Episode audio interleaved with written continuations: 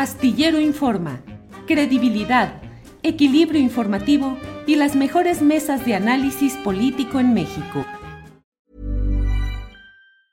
You should celebrate yourself every day, but some days you should celebrate with jewelry. Whether you want to commemorate an unforgettable moment or just bring some added sparkle to your collection, Blue Nile can offer you expert guidance and a wide assortment of jewelry of the highest quality at the best price. Go to BlueNile.com today and experience the ease and convenience of shopping Blue Nile, the original online jeweler since 1999. That's BlueNile.com. BlueNile.com. Hiring for your small business? If you're not looking for professionals on LinkedIn, you're looking in the wrong place. That's like looking for your car keys in a fish tank.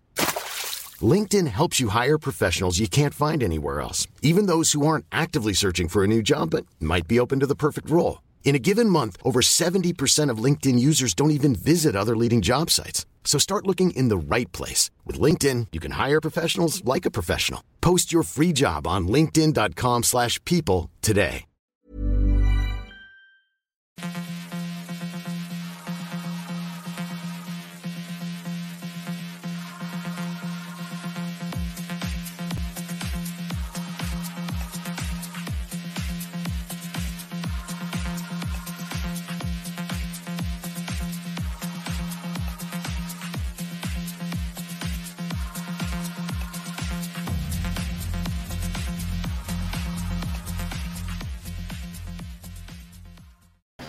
La una de la tarde, la una de la tarde en punto y ya estamos en este jueves 21 de abril de 2022, presentes y listos para pasar revista, un recuento, un repaso a las cosas más relevantes de este día, que como siempre pues está cargado de información interesante. Así es que vamos a compartir con usted.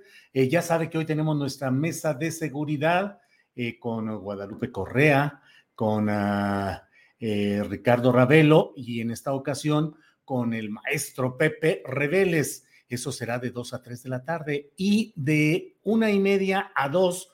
Hoy vamos a tener una mesa eh, sobre las elecciones en puerta, las elecciones que vienen y vamos a revisar el caso de Tamaulipas. Vamos a contar con la participación de la periodista Marta Olivia López y del periodista Carlos Manuel Juárez para que nos platiquen cómo van las cosas en este estado tan complicado, tan lleno de elementos disruptivos de diversa índole. Así es que muchas gracias por esta oportunidad de estar con usted en este día.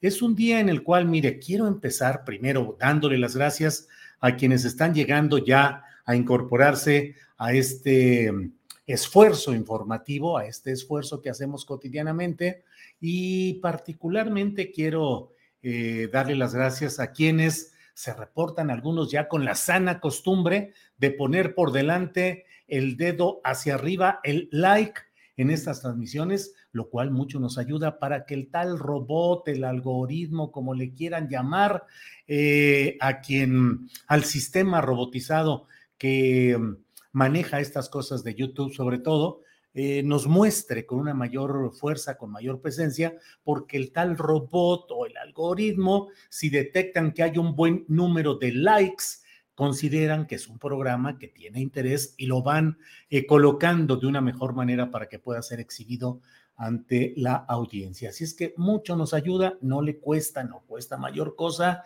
el like no cuesta nada claro, la decisión de si realmente le gusta lo que le ofrecemos y la decisión de apoyar nuestro programa. Igualmente le invitamos a que se suscriba a nuestras diversas plataformas, eh, YouTube, Facebook, Twitter, TikTok, Instagram. Eh, mire, en este momento tenemos 627 likes en nuestro programa que estamos empezando. Así es que le pido que nos apoye, que nos ayude con esos likes que no cuestan nada, como luego dicen. Aquí están ya varios compañeros. Francisco Murillo dice: Yo puse el 505. Eh, Claudia Castro, like 442 desde Irapuato. Rodolfo Salas Olac, like 499. Bueno, pues ahí vamos caminando con este esfuerzo que hacemos para poder llegar a un mayor número de personas. Hugo Peláez dice, el mío fue el 640. Eh, Jorge Montes Alvarado dice, buenas tardes. Que la mesa de seguridad analice la información de la mañanera del pasado martes. ¿Realmente no hay ninguna diferencia? Híjole, no, no me queda demasiado claro el asunto, pero le agradezco y platicaremos de eso hoy en la mesa de seguridad. Eh, Fidel Tomnes Matus envía saludos desde Michigan City, Indiana. Muchas gracias pues a todos quienes están ya con nosotros. Estamos ya por llegar a los mil likes, lo cual mucho les agradecemos. Bueno, em, déjeme decirle que hoy ha habido una conferencia mañanera de prensa llena de señalamientos. El presidente de la República ha reiterado su convicción de que, bueno, si no se le puede decir traidor a la patria a quien eh, vota a favor de mantener privilegios e intereses extranjeros en cuanto al interés nacional, que entonces, ¿qué se puede hacer? Pero dentro de todo este contexto hubo también hoy un pronunciamiento muy peculiar, muy peculiar porque, pues la verdad es que muchos nos eh, preguntamos o decimos, ¿qué sucede con Peña Nieto que nunca es tocado con la misma fuerza, enjundia, rigor? Eh, eh, que otros exocupantes de la silla presidencial. ¿Por qué a Peña Nieto no? ¿Y por qué Peña Nieto se la pasa feliz de la vida, quitado de la pena en ah, eh, España y que otros miembros de su gabinete altamente corrupto se mantengan tranquilos, eh, intocados, intocables? Bueno, pues mire lo que son las cosas, estos son hechos políticos el presidente de la República ha dicho esto que voy a compartir enseguida con usted. Es una alocución que se lleva algunos minutitos. Le pido que la escuche y luego daré mi punto de vista sobre ella. Por favor, Andrés. Yo que este, eh, le tengo respeto al expresidente Peña, porque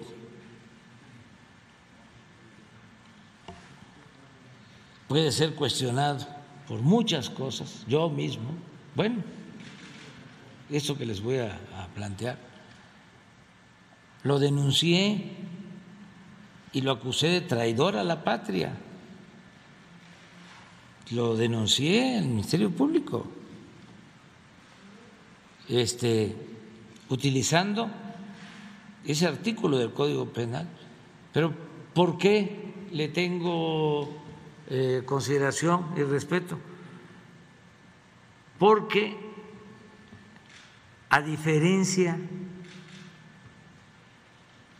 de Calderón y de Fox y de otros, no se metió en la elección.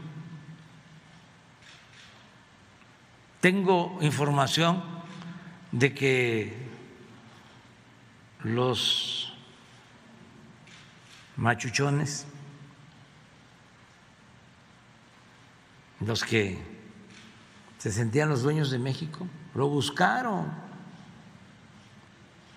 para que se juntaran como ahora en contra mía durante la campaña.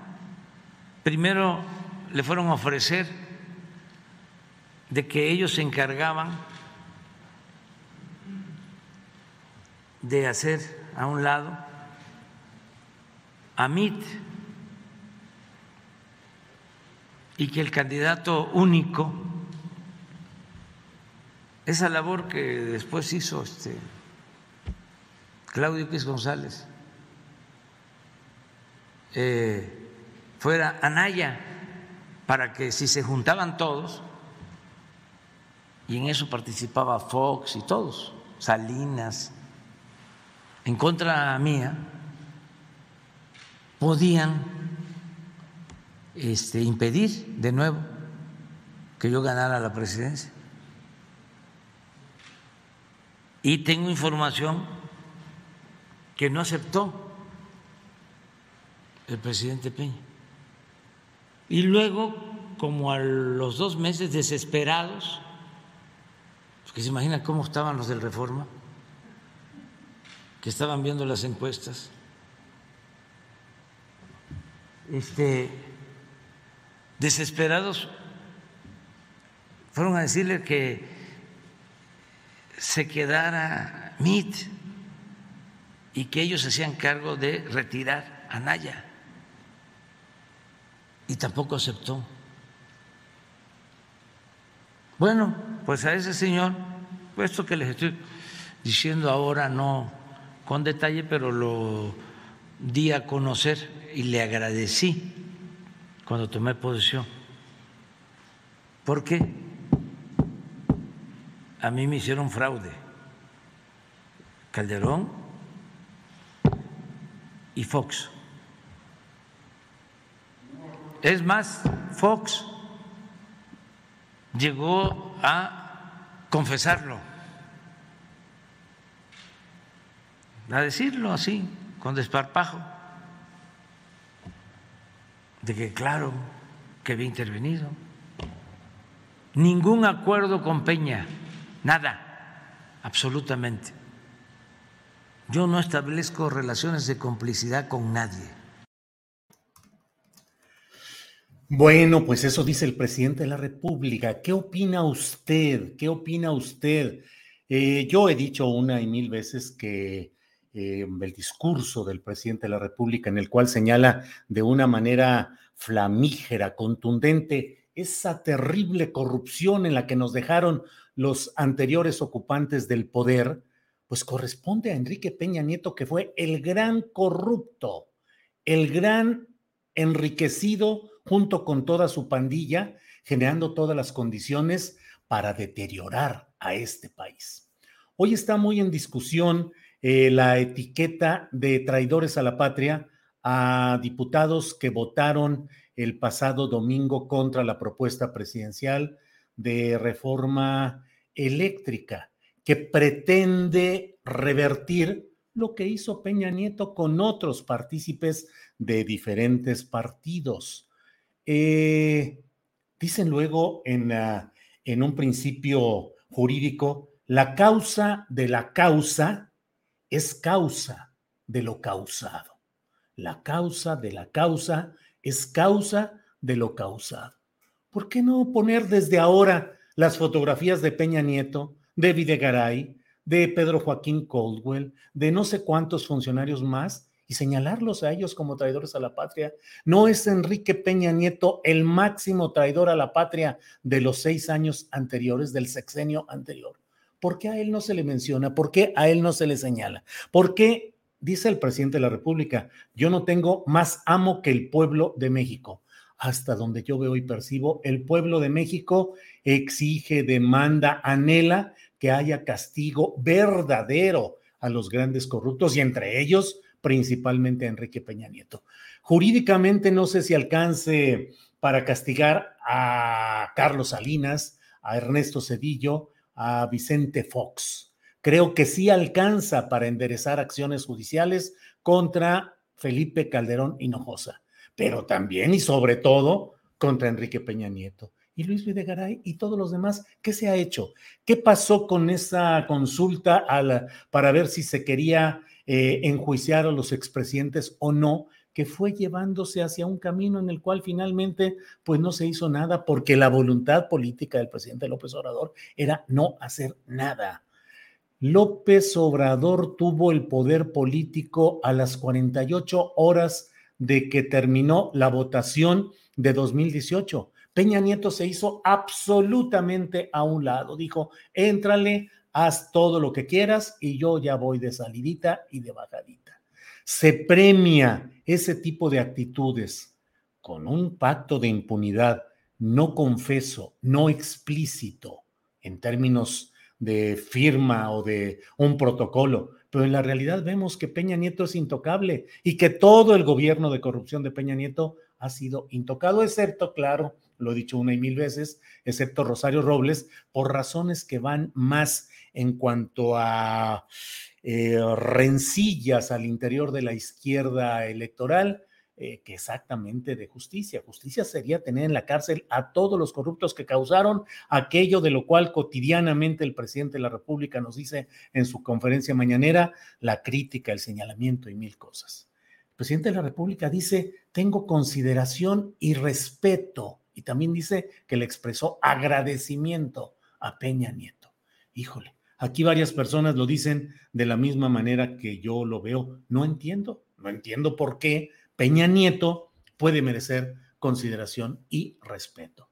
Porque es la misma lógica de las embajadas y los consulados para los priistas que estando en el poder dejaron pasar a Morena y ganó Morena en esas entidades. Se les está premiando con embajadas, con consulados lamentables, vergonzosos, el uso del servicio exterior mexicano para pagar cuentas electorales. Y no solo eso, vemos cotidianamente que hay una permisividad hacia todo ese eh, conjunto de corrupción que no, que nomás no camina y el sexenio cinco años y diez meses del presidente López Obrador, pues ya va entrando de nuevo a la etapa del gran, eh, la efervescencia electoral, la discusión partidista, eh, los tapados, los destapados, las precampañas. Y bueno, pues parece que igualmente va a quedar sin castigo Enrique Peña Nieto y su grupo. A mí me parece lamentable y no puedo guardar silencio ante ello y no puedo aceptar que se diga, pues es política, o sea, pues es que le dio el paso y entonces, mira, entiende. No, no, no, a mí me parece que eso no puede permitirse ni entenderse así. Vamos pidiendo una consulta, dice Alejandro Román López. Alejandro Román López, no se necesita ninguna consulta, no se necesitó hacer ninguna consulta las facultades legales que tiene el presidente de la República son suficientes para que intente, para que entable demandas contra su antecesor y contra el propio Felipe Caldeón Hinojosa. No se necesita ninguna consulta. Hay facultades suficientes en el presidente de la República. Winnie Jaén Ojaen dice, solo con Chayo se ensañó. Respeto. ¿Por qué lo dejó ser? Solo por eso Cristina García dice lo que es un hecho es que se puso de pechito y ahora sí, ni cómo defenderlo. Leticia Mariscal Aranda dice, estás mal, Julio, vives en un mundo de caramelo o te haces o eres demasiado inocente. Mundo de caramelo, aquella telenovela. Leticia Mariscal Aranda, ¿usted cree de veras que yo vivo en un mundo de caramelo o que me hago o que soy demasiado inocente? No me quiero hacer cómplice con mi silencio o con mi justificación de caramelo o con maromas de lo que veo y lo que percibo y lo que he visto y percibo, y dígame si estoy equivocado, Leticia Mariscal, es que a Peña Nieto no se le toca ni siquiera un cabello de su engominado copete, nada en absoluto. Eh, Rocío Villa, estoy de acuerdo contigo, Julio Peña Nieto es de los más grandes traidores a la patria. AMLO siempre dijo que no quería ir contra ningún expresidente, dice Octavio Ríos. Sí, pero la ley no está sujeta a que el presidente de la República quiera o no quiera ir. No es un asunto de deseos personales y tampoco es un asunto de venganza, porque se dice, no, es que el presidente no quiere venganza. Nadie le pide venganza, le pide justicia plena y completa, porque si no, ¿de qué sirve todo lo que se habla y se dice y se propone y se defiende airadamente? si no hay la elemental justicia y los grandes corruptos hacen los pactos políticos de que pues te dejo pasar siempre y cuando no me toques y no haya ninguna acción ni contra mí ni contra mi grupo. Y entonces, claro, y eso es lo que va condicionando los cargos públicos, los cargos políticos. Los que votaron contra la reforma electoral son traidores a la patria, dice Miguel Hernández. Hugo Peláez dice, ¿y si está amenazado? Hugo Peláez, ¿y si está amenazado?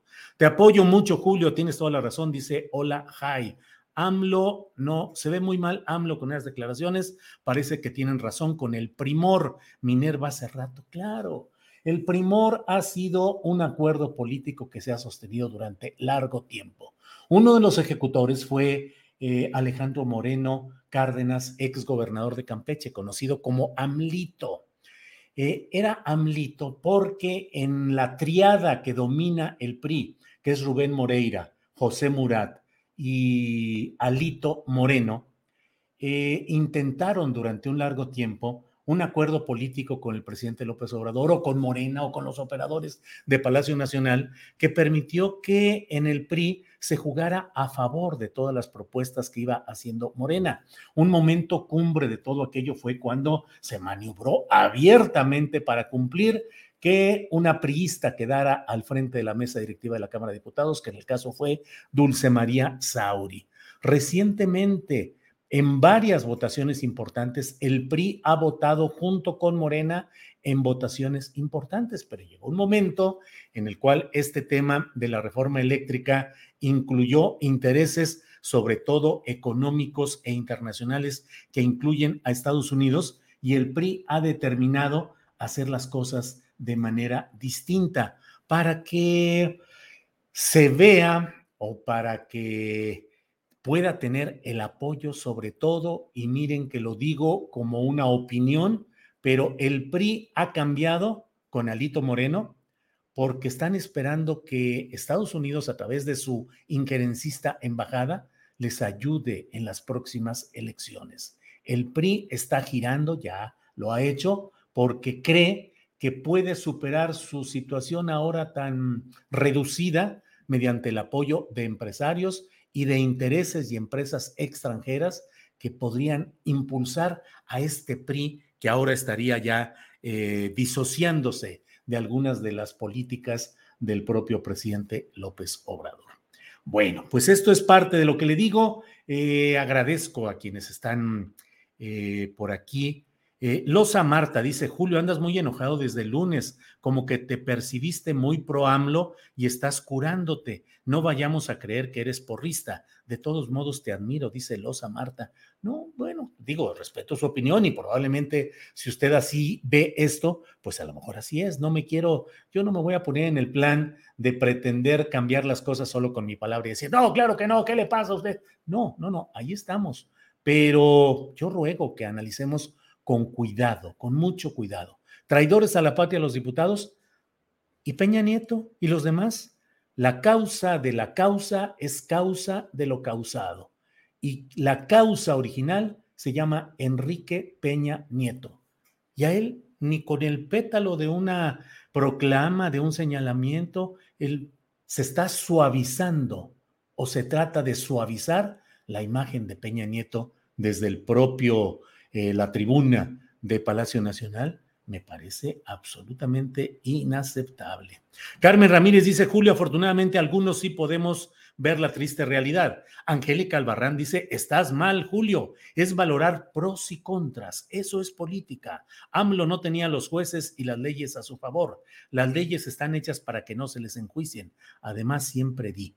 Bueno, suponiendo que las leyes y que el sistema estuviese todo amafiado y fuera de control de López Obrador, lo que pedimos es una postura tan clara, tan fustigante, tan de rayo justiciero como las que López Obrador endereza contra otros, porque no se vale que enderece todo contra unos y a Peña Nieto hoy haya un proceso de suavización, de aterciopelar su juicio histórico, diciendo, bueno, pues me dejó pasar. O sea, no obstruyó el camino para reconocer la victoria. Pues claro que no lo obstruyó porque ese era su boleto de canje y por eso puso a un candidato para perder, inaceptable en una lógica de combate real, como fue José Antonio Mid. A Mid lo pusieron porque estaba hecho para que perdiera, para que desanimara a los priistas, para que nadie entendiera dentro del PRI y dijera, pues, ¿cómo votar por este cuate que ni es priista, tecnócrata, no tiene discurso, en fin? Y en la Ciudad de México puso a Miquel Arriola, que era, pues, quien políticamente se hizo todo para que el PRI perdiera. Ese es mi punto de vista. Bueno, eh, eh, eh, totalmente de acuerdo contigo. Me sorprende tantos años hablando de política, dice Julián Santiago. Pues sí, Juliana, ya ve que resulto aquí inocente, ingenuo, blanca palomita. Julio quiere mucho a Borolas. Ándale, ándate paseando. Bueno, pues eh, vamos a dejar aquí este tema que me parece un tema relevante, interesante, y vamos a pasar a otro punto que hemos estado eh, abordando y que voy a comentar con ustedes en estos momentos. A nivel nacional, ha habido una serie de difusiones de una campaña de audios, de imágenes, de mensajes en los cuales se pretende, y voy a hablar con el mayor cuidado posible para evitar que YouTube nos desmonetice por tratar estos temas, pero mire, avisando de presuntas cacerías de actos organizados contra mujeres.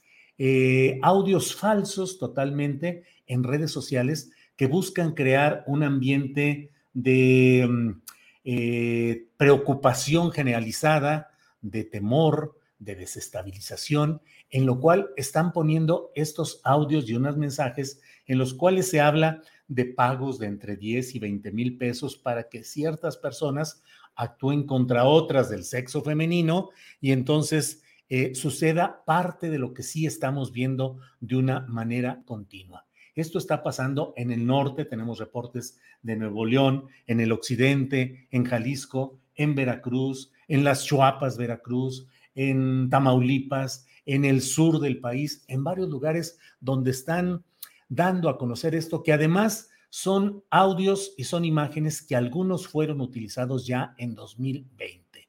¿De qué se trata toda esta campaña y qué es lo que busca?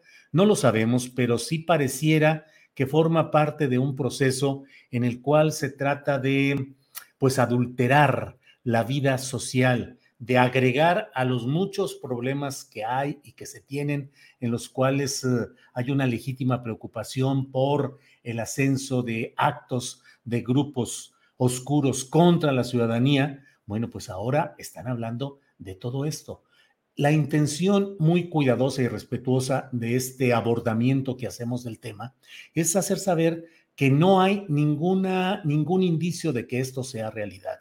No queremos ni remotamente negar lo que es una verdad. El hecho de que, em, el hecho de que existe diariamente un enorme número de mujeres que son víctimas de los hechos eh, de violencia conocidos y que hay una constante agresión contra mujeres. Pero esto que están manejando me parece a mí que tiene otro sentido y que es el de inyectar o tratar de inyectar en la población esa circunstancia de pues un temor que se sume a un ambiente social en el cual a diferentes autoridades estatales y federales se les reclame y se les exija, lo cual hay que reclamar y hay que exigir, pero esto me parece una exacerbación con un sentido distinto al natural.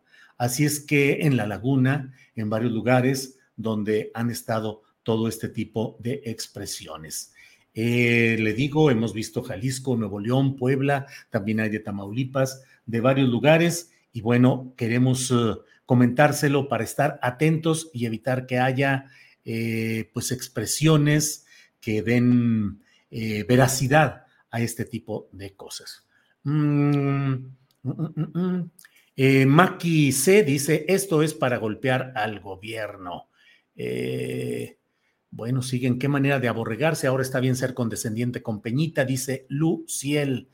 Eh, basta meterse a Telegram, dice Coronel TV, y hay grupos para mujeres. Es alarmante este caso y no es para pegarle al gobierno, es la realidad en la que vivimos. Fabián Equiúa dice, ¿qué ha hecho la fiscalía? Nada. Em, así como esto, dice Alejandra Cervantes, así es, también en Michoacán. Eh, eh, eh, bueno, don Julio, estoy escuchando. Bueno, casualmente ya empezó a fallar YouTube, dice Luz María Mendoza. don Julio, estoy escuchando y suscribo todo lo que usted opina y le pregunto que lo único que yo tomo en cuenta es por qué los anteriores no se exhibían, como lo ha hecho los matrimonios azul. Bueno, no sé exactamente. Y si Peña revienta a Anaya, ¿cómo estaríamos? Y si Peña revienta a AMLO, ¿cómo estaríamos con Anaya? Dice Gancito Power. Estoy de acuerdo con July, dice María. Eh, bueno, aquí hay muchos. Deberíamos reclamarle a la Fiscalía de Gers Manero el inepto ellos son los responsables de encarcelar a los traidores a la patria como Peña Nieto, dice Eric Castañeda. Bueno, pues estos son parte de los temas que hemos querido en este día, eh, jueves 21 de abril. Y como le he dicho, vamos a pasar ya en unos eh, segundos, en un minuto, par de minutos, a hablar sobre lo que sucede en Tamaulipas. ¿Cómo van las elecciones en Tamaulipas? El tal truco Verástegui, que es la carta del propio eh, gobernador saliente García Cabeza de Vaca va avanzando. Eh, Américo Villarreal sigue en la misma, echado en sus laureles, creyendo que el puro nombre y apellido de su padre, montado en bulevares, en placas de hospitales, en avenidas, en obras públicas diversas, ¿eso les será suficiente para ganar? ¿Qué está pasando en Tamaulipas? Lo vamos a ver en unos segunditos, pero antes, por favor, le pido a Andrés que nos ayude a poner un promocional y regresamos ya en unos segundos. Adelante, Andrés.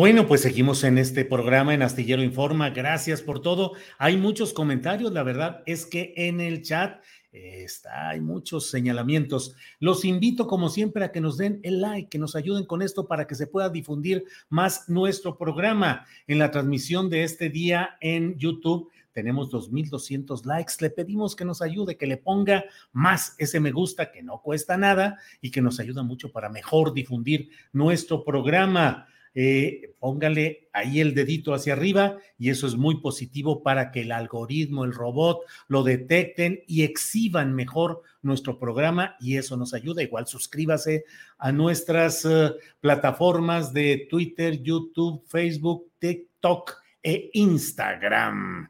Em, solo falta que el manto que todo lo limpia santifique a Peña, dice, ay, ay, ay, dice Memo Herdes. Eh, Prianistas Killer 1 dice Don Julio y vino con la espada desenvainada. Ajá, sí, preocupada, dice lo que sí creo es que tuvo que hacer un pacto, tuvo que haber un pacto entre Peña Nieto y AMLO Híjole, se brinca muy rápido esto. De lo contrario, no habrían dejado que AMLO ganara la presidencia. La moneda de cambio, impunidad, dice Ajasi, preocupada. Francisco Telles Girón dice: Peña Nieto manejando a la distancia los hilos de su títere en el poder. Gelognar dice: Julio, siguen precios a la alza. Es cierto, es cierto, hay mucho de todo eso. No sabía que Julio tiene cara de ciudad, dice Omar Gutiérrez quién sabe a qué se refiere ese tema, pero así lo leemos. Vamos, apoyemos a Julio con su like, dice Alexa Ramírez. Em, tú tampoco denuncias, Julio, tú tampoco, dice Lidia García. Lidia, me la paso denunciando desde hace 25 años en la columna astillero y desde antes en otros espacios periodísticos. Yo no soy presidente de la República, ni soy político en funciones, soy periodista, he estado como periodista. Eh, todo lo que todos los que no denuncian son cómplices, dice Octavio Martínez Soriano. Julio sí que da mucho coraje que AMLO diga eso, mejor que se quede callado, al menos para no hacer corajes, dice Marta González. Victoria Vidargas dice, qué indignante lo que queremos los mexicanos es que se juzgue a Enrique Peña Nieto y su pandilla. Pues sí, ahí, Andrés, incluso ahí, si quieres ir poniendo algunos de los comentarios que van llegando, eh, que puedes ir poniendo ahí. Eh, el presidente López Obrador, mientras tanto, hoy se reúne con Ana Botín, que es la presidenta del Banco Santander. Eh, veremos qué es lo que suceda con este tema.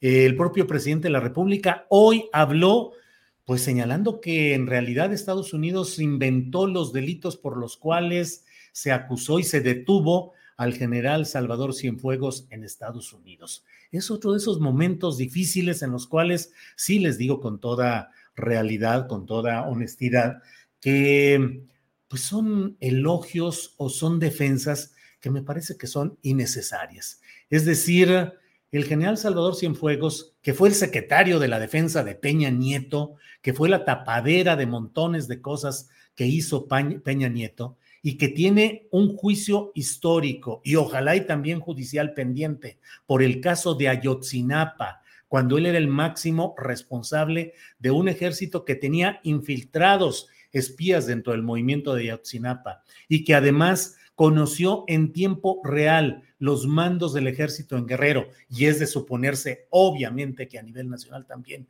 lo que estaba pasando allá en Iguala Guerrero en aquella noche y madrugada trágicas de, eh, de los estudiantes de Ayotzinapa, defenderlo, hablar bien de él y señalar que, bueno, fue víctima de una eh, fabricación de delitos en Estados Unidos, me parecen cosas que no ayudan a fortalecer eh, la línea de lucha política que se desea en momentos como estos.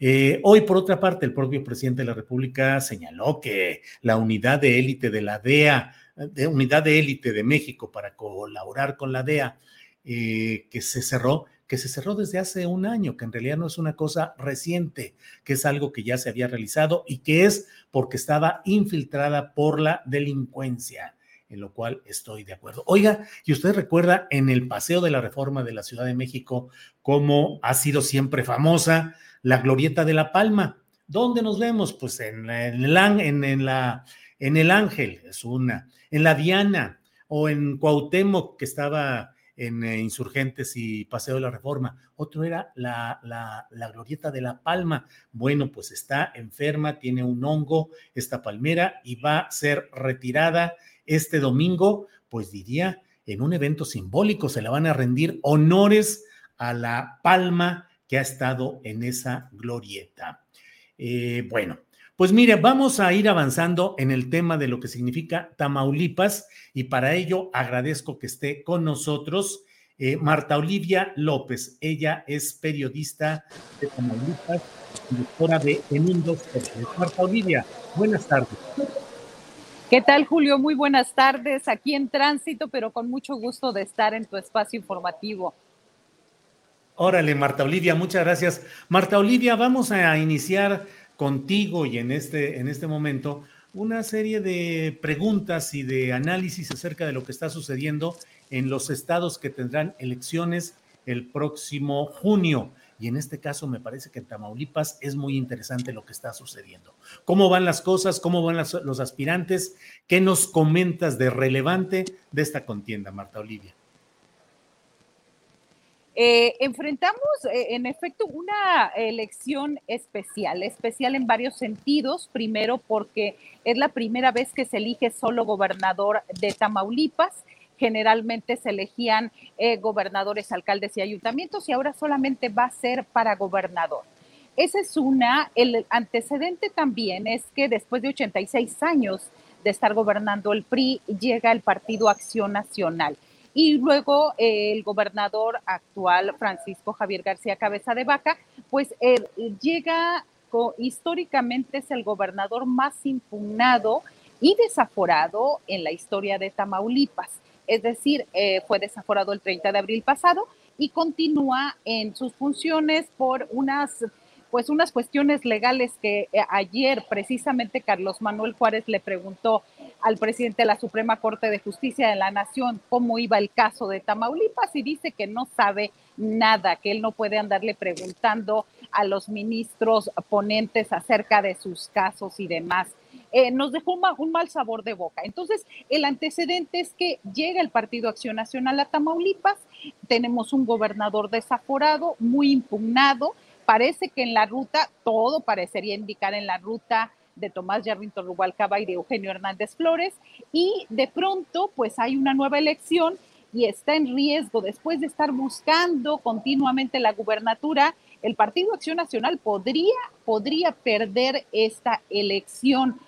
Eh, el mensaje, el mensaje de quien eh, está banderando el Partido Acción Nacional, la candidatura del PRIAN-RD, es precisamente el encargado de la política interna, el, ex secretario general de gobierno, César Augusto Verástegui quien eh, habla en su discurso como si fuera oposición, como si no fuera él el encargado de toda la cuestión de seguridad en Tamaulipas, como si se tratara de otra, me parece que un poco queriéndose desafanar de, el sello cabeza de vaca. Y nos encontramos justo en este momento con que el domingo se lleva a cabo el primer debate de candidatos donde pues el temor o, lo que están manejando en los círculos políticos y los analistas es de que recordemos que Francisco N pues fue a Estados Unidos a entregar una gran carpeta con videos, audios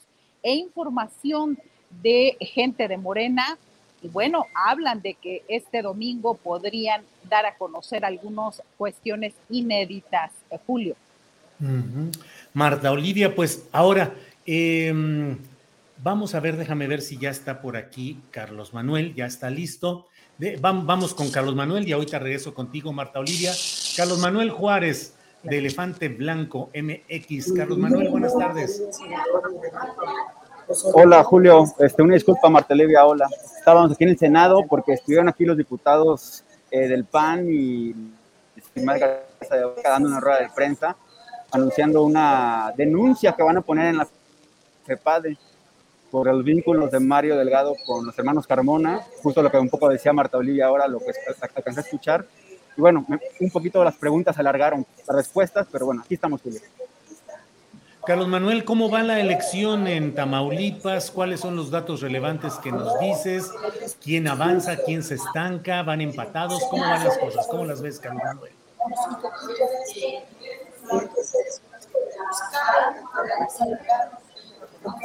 ¿Me escuchas, Carlos Manuel?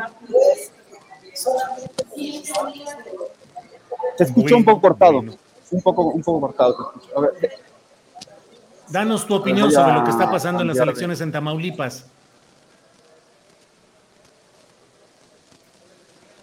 Bueno, pues vamos a, dejar a Carlos Manuel, a tal vez Adriana lo enlace solo por vía telefónica para que podamos tener eh, todo esto. Marta Olivia, bueno, y por acá luego en, en ámbitos ajenos a Tamaulipas, pareciera dar la impresión de que el truco Verástegui con todo el apoyo que tiene, como que va avanzando y Américo Villarreal como que se ha mantenido o estancado o no ha podido consolidar la gran ventaja que se suponía que tendría, pero tú eres quien conoce la realidad de allá. ¿Cuál es tu opinión, Marta Olivia? Sí, e, es importante destacar que el candidato oficial trae dinero, es como el Santa Claus en Tamaulipas. Eh, va al municipio de González, un municipio del sur de la entidad, y ofrece una clínica hospital. Va a la zona de más fuerte de sequía del estado, que ahorita son muchas zonas, y va ahí y ofrece retroexcavadoras y equipo para encontrar eh, agua, pozos para agua. Es decir, lo que le pidan, lo que quiera, él está dando. Entonces, me parece que eh, eh, va, no sé si es desesperación, lo llaman los de enfrente de desesperación. Lo cierto es que el señor está muy cercano de la gente dando apoyos. Y bueno, con esto te quiero dar un dato. El programa alimentario del Estado estuvo detenido varios años. Hoy, en, en este mes de enero, se desató y tienen por entregar 2.400.000 despensas de enero a junio. Es decir, 400 mil eh, despensas eh, cada mes para apoyar al Partido Acción Nacional. Esto es parte de lo que, eh, de lo que se está viendo. Allí me parece que un error en la campaña del candidato de Morena PT Verde, Américo Villarreal. Al señor un día alguien le dijo, nos lo confiesa gente cercana, que le dijeron, tú vas a ganar porque está el, el antecedente de tu padre. Tú solamente, casi, casi sin salir de casa, tú ya tienes asegurado el triunfo. Entonces, me parece que eso es confiarse demasiado. Empezaron las encuestas en un 2 a 1. Hay ahorita encuestas eh, bastante extrañas porque, bueno, eh, eh, en, época de elecciones las casas encuestadoras florecen como, sobre todo marzo y abril, han florecido de manera increíble.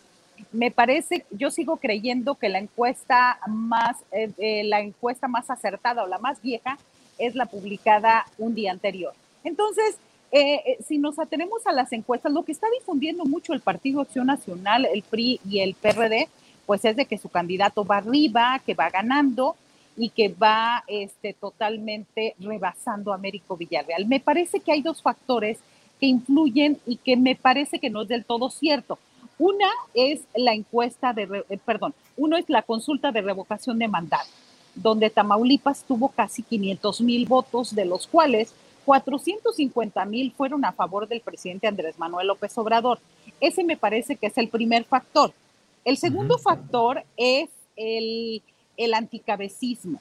Es decir, un, un gobernador desaforado que se ha hecho de grandes extensiones territoriales, propiedades, eh, eh, con denuncias, denuncias en la unidad de inteligencia financiera, pero denuncias del sector empresarial, del sector comercial, de los eh, trabajadores burócratas sindicalizados, es demasiado. Hay ahorita en la Auditoría Superior de la Federación una observaciones por casi 1.100 millones de pesos, donde no se ha podido aclarar qué ha hecho Francisco García Cabeza de Vaca eh, con este recurso.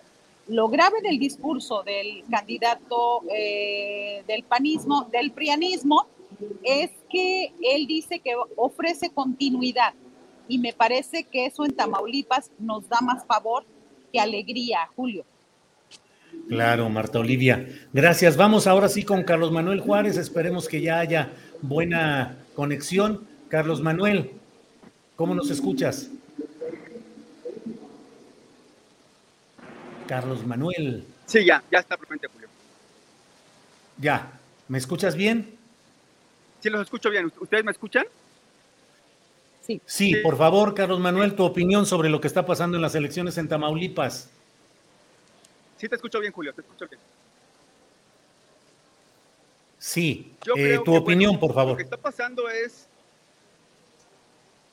eh, como decía María Olivia, ahora mismo hay un anticabecismo fuerte, un, hay, una gran parte de la población que no quiere al gobernador cabeza de vaca, y esa parte, bueno, va a, sabemos, va a votar por quien sea el candidato por quien haya sido, en este caso Villarreal, el Morena.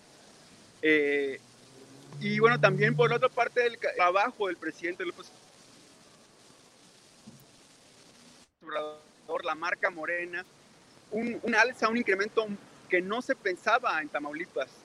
Eh, no se pensaba nunca que el presidente tuviera esa penetración que está teniendo y como decía Marta Olivia, eh, la votación, los casi medio millón de personas que votaron en la revocación de mandato y la gran mayoría, más del 90% a favor de que el presidente siguiera, es la muestra de, bueno, de que Morena está muy bien asentado en Tamaulipas. Ahora, hay un tema que creo que es importante, que es el tema de las estructuras.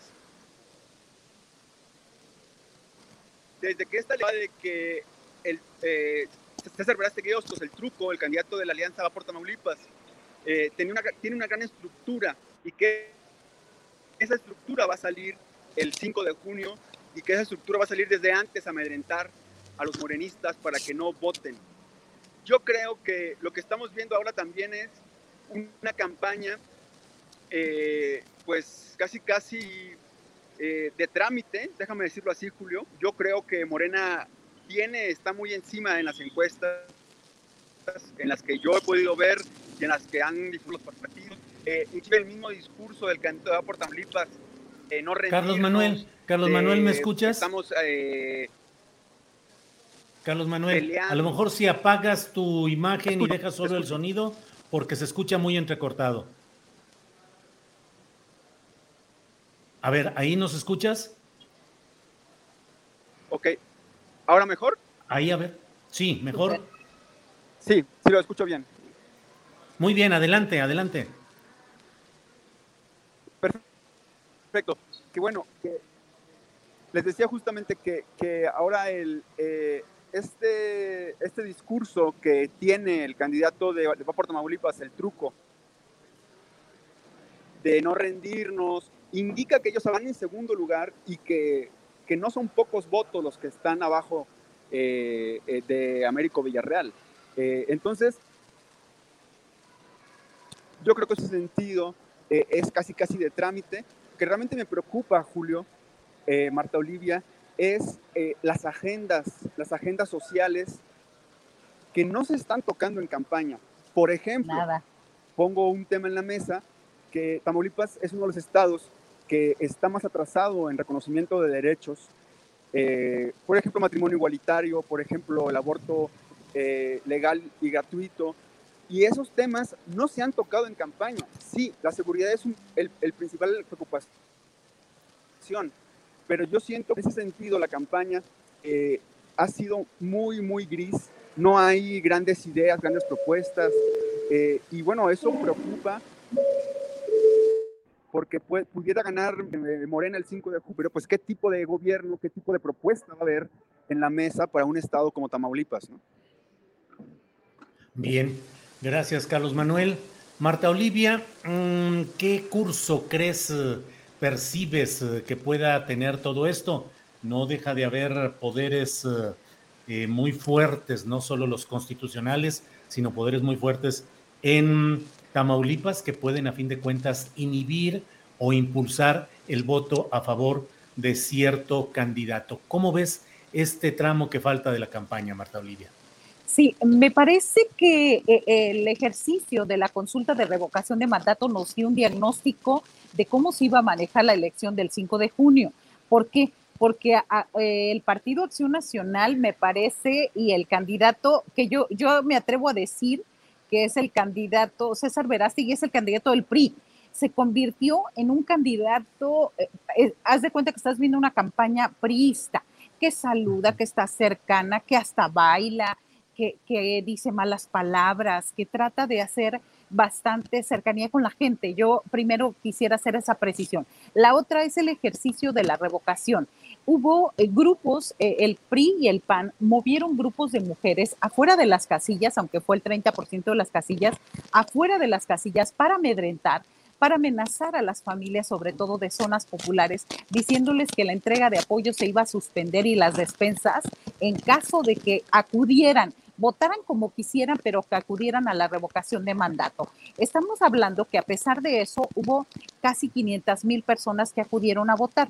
Si me parece, si Morena no aprende de esta lección, la va a perder, porque es muy claro, es hasta, le sirvió en este sentido estar en ese momento para poder hacer un ejercicio de lo que viene el 5 de junio.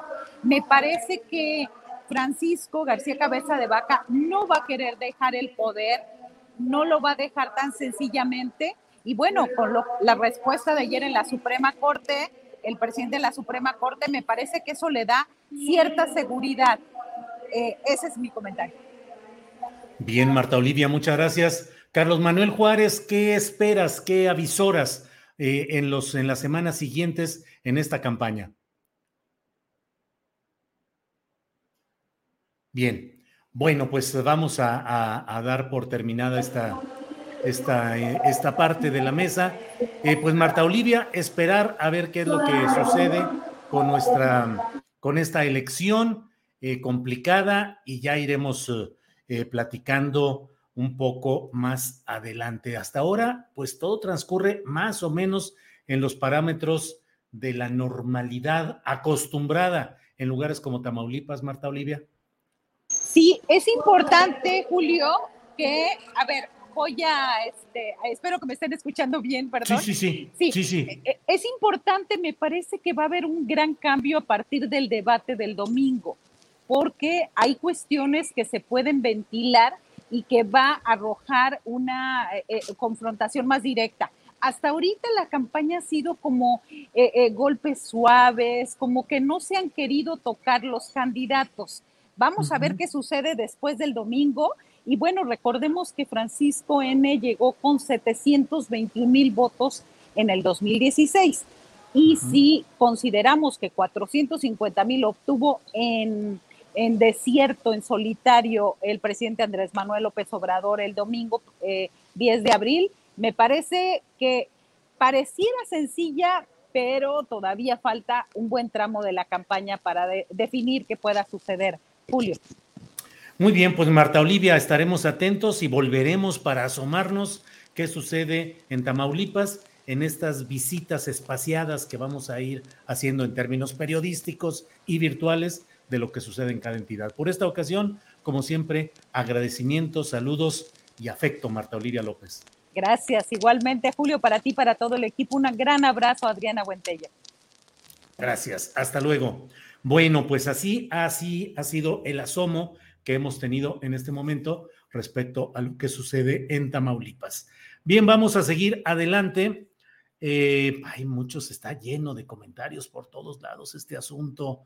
Em, continuidad del salinismo con el simulacro 4T, dice Efraín Bernal. Eh, hola Julio, un buque formado en vuestro astillero. Reciba un abrazo desde la bella airosa Pachuca de Soto Hidalgo, dice Eduardo Salazar Castillo. Eduardo, qué bonito me lo dice. Un buque formado en vuestro astillero. Gracias, Eduardo, muy amable. Eh, Guadalupe Cruz dice, no subestimen al pueblo de Tamaulipas, no son tontos, ya no se creen las mentiras del cabezón. Además va a pesar la marca AMLO. Eh, Oscar García González dice que alguien me explique la diferencia entre cabeza de vaca y el toro sin cerca, por favor. Bueno, bueno, bueno. Eh, en Tamaulipas, bueno, ahí hay muchos comentarios. ¿Se va a transmitir el debate por algún canal? Pregunta Lisbeth Flores, supongo que sí. La 4T es neosalinismo, dice Mike Macosay. Eh, bueno, eh, pues estamos atentos a todo esto que va caminando y que van informando en estos momentos. En unos eh, minutos más vamos a tener ya nuestra, oigan, ¿vieron lo de lo del diputado presidente de la Cámara de Diputados, presidente de la mesa directiva de la Cámara de Diputados, eh, Sergio Gutiérrez Luna, que hizo un video en el cual le aventó un balón a Luis Hernández, el matador, famoso exfutbolista profesional. Él lo recibió, dominó el balón y ¡paz! lo aventó hacia atrás, hacia la tribuna, en el salón del Pleno de Sesiones de la Cámara de Diputados.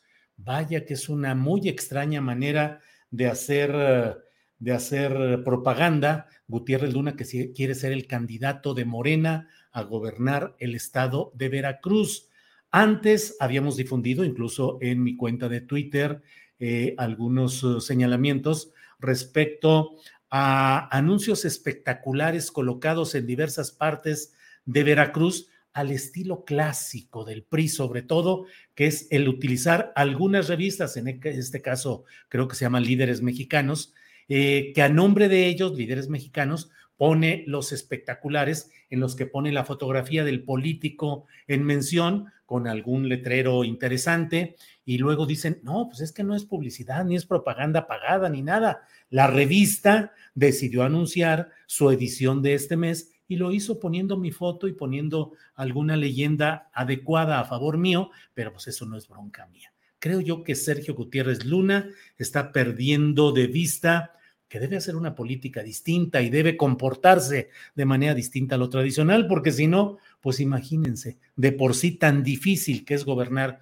un estado de Veracruz y tanta necesidad hay de que haya un recambio, que haya una nueva esperanza en Veracruz luego de este tiempo que ha estado al frente eh, García, un hombre que todo mundo dice que es de buenos sentimientos y un hombre bueno, pero eso no es suficiente en política y en política los resultados de Cuitlagua García han sido malos según mi punto de vista. Bueno, eh, legisladores de Va por México denunciaron ante Naciones Unidas a Morena por esta campaña de traidores a la patria. Entregaron una carta al representante en México de esa oficina del Alto Comisionado de Naciones Unidas para los Derechos Humanos eh, dijeron que también van a ir a la Organización de Estados Americanos, a la Corte o a la Comisión Interamericana de Derechos Humanos y al Parlamento Europeo. Todo ello en este, en este tema. Por otra parte, le comento que el presidente de la República dijo que no iría al tramo 5 del tren Maya a dialogar con los famosos, entre comillas, o los artistas que han impugnado este tramo del tren Maya. Los había invitado originalmente a dialogar, pero ellos dijeron sí, pero nos vemos en el tramo 5 del tren Maya. Y el presidente les dijo que no, que no va a caer en su juego, que en dado caso, si quieren que se haga allá, que él puede nombrar a ejidatarios como representantes para que discutan con estas personas. Y bueno, en dado caso, pues Palacio Nacional debería ser el lugar para un diálogo de este tipo. A mí me parece que los eh, artistas que hicieron este tipo de señalamientos en video, pues desaprovechan una oportunidad. Lo mismo da hacerlo en el lugar de los hechos que hacerlo en Palacio Nacional y habría una gran atención. ¿Por qué no aprovechar y por qué no aceptar esa apertura del presidente de la República que invitó a dialogar? Yo creo que es un error de estos artistas o partícipes el decir que no y no lo hacen y que lo harían solo en propio terreno donde se está desarrollando el proyecto del tren Maya. Esperemos también que el presidente de la República eh, dé audiencia y dialogue con los 300 firmantes de un comunicado que ayer entrevistamos a dos de ellos y hemos puesto a disposición para el análisis y la discusión el, documento completo de estos 300 académicos y 20 organizaciones. Está disponible en julioastillero.com. Por ahí está el documento completito. Bueno, eh, pues es la una de la tarde con 59 minutos y mire, por más que sigo, por más que sigo eh, mencionando muchas um, otros temas y otras circunstancias. La discusión sigue, sigue en el chat acerca del tema de, de Peña Nieto y lo que dijo hoy el presidente López Obrador en este sentido. Eh, eh, eh, eh el tren Maya va, dice Juan Castanedo. Jax Remy dice, luego van a decir que no dura, no dialogan antes del desayuno. Bueno, aquí hay muchos comentarios de ese tipo. Y su nieve, ¿de qué la quieren los ambientalistas, chantajistas? Dice Guadalupe Cruz. Mm. Bueno, Gutiérrez Lunes, un patriota futbolero. Lero, lero, lero, dice Ricardo Díaz. Sí, a ver, estamos con internet aquí. Sí, ah, si hubo alguna pausita, ahí me avisan. Hubo una pausa, pero ya estamos ahí. Bueno, bueno, bueno. Ya sabe que siempre andamos aquí con todos en todos lados con los problemas técnicos derivados de Internet y del propio funcionamiento de los fierros, como luego dicen. Bueno, son las dos de la tarde en punto, las dos de la tarde en punto y vamos a iniciar con nuestra... ah, vamos a despedir primero. Ya sabe usted que los jueves le pedimos a quienes nos ven desde Facebook que por favor se pasen a YouTube donde vamos a continuar con esta mesa, porque siempre cuidamos que en el tal, eh, estas mm, eh, restricciones que luego hay para ciertos temas, eh, en, en, Facebook suele haber una mayor restricción, mayores cuidados y por eso, gracias a quienes nos han acompañado en Facebook, le pedimos que pasen a YouTube y vamos a continuar con esta mesa de seguridad. Bueno, pues son las dos de la tarde con un minuto, dos con uno. Y en estos precisos momentos damos la bienvenida a nuestros compañeros para la participación de hoy. El maestro José Reveles, maestro Pepe Reveles, buenas tardes. Ahí está. Muy buenas tardes, Julio. Buenas tardes. Estoy, estoy viendo a Guadalupe y también a Ricardo. Mucho gusto en saludarlos. Así es, así es, Pepe, muchas gracias. Guadalupe Correa Cabrera, buenas tardes. Buenas tardes, Julio. Aquí muy contenta de estar con Pepe Reveles. Este, ya lo extrañábamos por aquí y a Ricardo Ravelo también. Muy contenta de estar con ustedes este jueves. Ricardo Ravelo, buenas tardes. Hola, Julio. ¿Qué tal? Eh, muchas gracias por la invitación nuevamente aquí para estar en tu espacio. Saludo muy especialmente aquí a mi amigo Pepe Reveles. Ya tenía rato de no verlo también a, mi querida Guadalupe, a ti en lo particular también y al público que nos está siguiendo ahora. Gracias, gracias a los tres. Es un placer contar con su opinión y participación este día. Hay un montón de temas, se los digo, así es que voy a tratar de ir dando eh, celeridad para poder abordar los muchos temas que tenemos y otros que se han sumado en el curso del día. Pero, Pepe Reveles, eh, una de las notas um, polémicas recientes ha sido respecto a que México disolvió la unidad conjunta que tenía con la DEA eh, por filtraciones, se ha dicho, al crimen organizado. Esta información la dio a conocer en Milenio y ha sido luego el propio presidente López Obrador. Hoy dio opiniones, eh, información al respecto. ¿Cómo ves este tema, Pepe?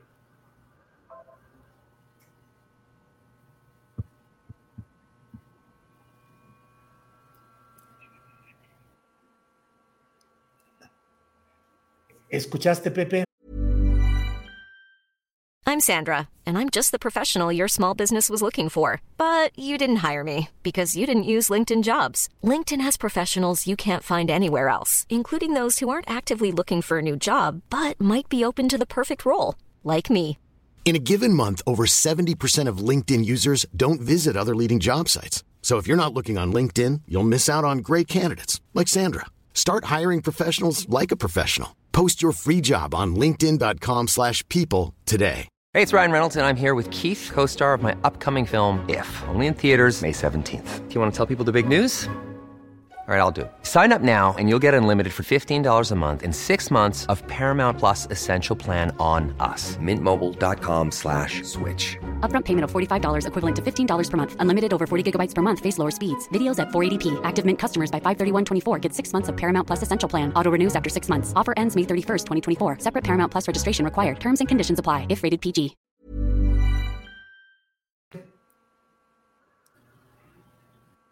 Bueno. Bueno, vamos a avanzar porque si no, aquí nos estacionamos. Guadalupe Correa Cabrera, ¿qué opinas tú sobre este tema de la disolución de esta unidad conjunta de la DEA, conjunta con la DEA, de México con la DEA? Guadalupe, por favor. Pues sí, este no es un tema que sea nuevo. El año pasado ya, ya este, se tenía conocimiento de esto. Eh, fue muy interesante eh, la agencia Reuters que fue la, primera que, manejó el tema el día, hace, hace, un, par de días.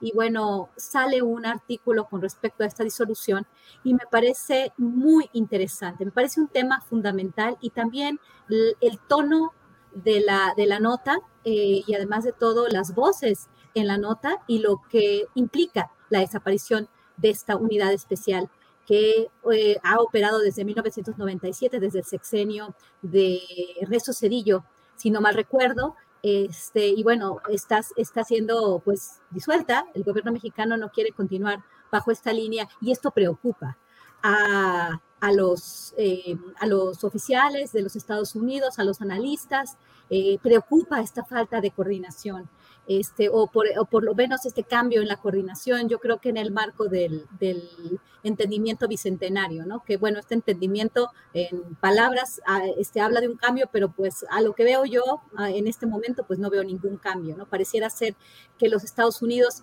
este, van hacia, el mismo, hacia la misma dirección, pero bueno, me pareció interesante, tampoco es la gran cosa, pero bueno, tenía que disolverse. Lo que, lo que llama la atención es esta reticencia a cambiar la narrativa, a cambiar la, la, la estrategia, cuando esto no ha servido, y la nota es muy, muy interesante en varios sentidos, ¿no? Además de todo, eh, recicla, ¿no? Estos, estas eh, opiniones de este señor que, que fue, que, participó en la DEA Mike. Hill, que todo el mundo, yo creo que a ese señor ya lo deberían de, ya, ya no debería la, la prensa mexicana o la prensa en, en particular e internacional, porque en Reuters, de, pues de, de, saber qué es, lo que, qué es lo que dice, ¿no? Eso es muy interesante porque el señor ya no está en la DEA y ya no sabe nada, ya, ya, no, está, ya no está dentro, ¿no? Pero siempre todo el mundo busca su opinión. La verdad, yo quisiera que ya este señor ya dejara de hablar. Es más, estaba preocupado porque qué va a pasar con Estados Unidos, con México. Esta cooperación va a dejar a Estados Unidos y a México muy mal. Pues y precisamente todos estos años, con esta vinculación tan cercana de las agencias eh, de América Latina, porque este tipo de, de, unidades especiales pues no solamente operan en México, pero en el caso de México y Estados Unidos, durante todos estos años tenemos más narcotráfico, Estados Unidos cada vez está más invadido de drogas, tiene una crisis de adicción muy fuerte al fentanilo y a las drogas sintéticas, que eso también quisiera hablar de eso. Y, eh, y México cada vez tiene más muertos. Entonces, quisiera hablar de eso. Y mantener una, soy un poco alguien, alguien, tiene abierto el sonido del programa ah, okay. y está ya. Ok, entonces, ya. entonces tenemos, tenemos más droga, más violencia y además de todo, vínculos con la delincuencia organizada. ¿Para qué lo necesitamos? Estados Unidos, con una cooperación tan cercana, cada vez está peor, cada vez llegan más drogas a su país y cada vez, este, en lugar de, de, de querer realmente entrar al entendimiento bicentenario, derivar recursos para atacar las causas de raíz de la violencia, del narcotráfico y, y de la adicción a las drogas con relación a una política de salud pública. No, mejor dicen los carteles mexicanos y si los carteles mexicanos, ahorita hay mucho fentanilo. Yo, yo escucho de, muchas personas en los Estados Unidos, obviamente las agencias de seguridad y obviamente Mike Hill, que es como una voz muy irrelevante porque ya no está ahí, pero sí tiene una, una posición muy clara de, pues, de defender un poco el papel de los Estados Unidos y de la DEA. La DEA ha hecho un papel pésimo, pero es muy interesante que esto se dé y, con más fuerza, ¿no? Esta, esta, e, esta, digamos, esta separación,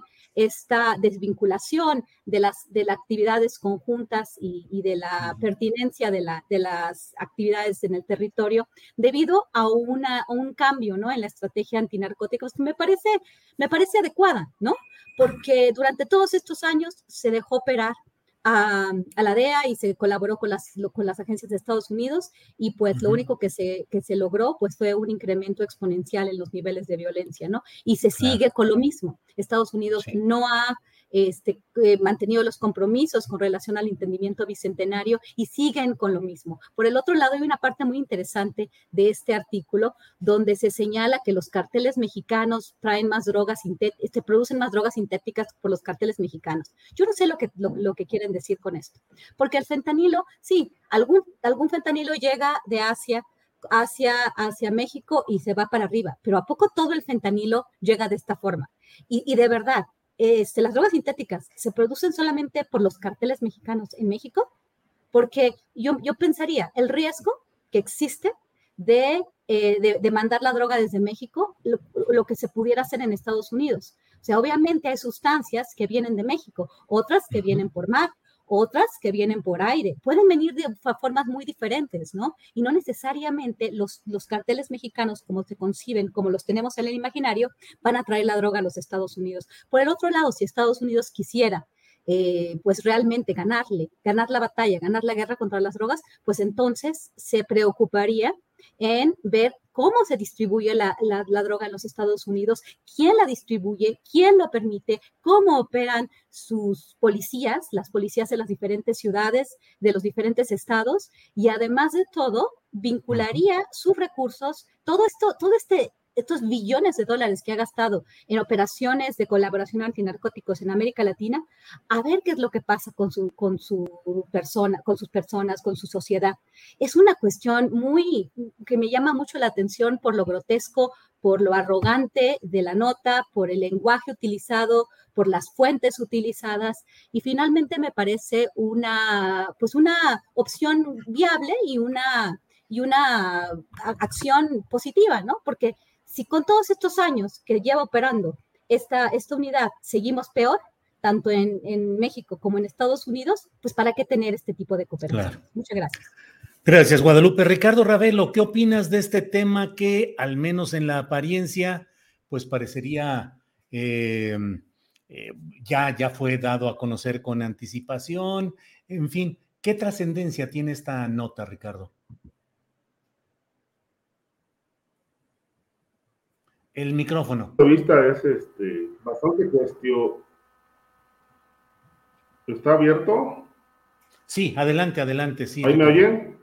Sí. Ah, es bastante cuestionable la, es bastante cuestionable la, la decisión de cerrar esta unidad de investigación, eh, dado los altos niveles de narcotráfico y, digo, por decirla, mencionar la expresión más violenta de la delincuencia organizada pero dado los elevados niveles de la delincuencia en México, eh, a mí me parece que el gobierno mexicano ha, ha cerrado muchos espacios para que eh, la DEA eh, no tenga participación abierta en México, independientemente de que justifiquen las decisiones como la que tomaron para darle caput a este a esta unidad de investigación especial, me parece que lo que el gobierno mexicano no quiere es eh, ojos externos, ojos internacionales eh, al interior del territorio mexicano.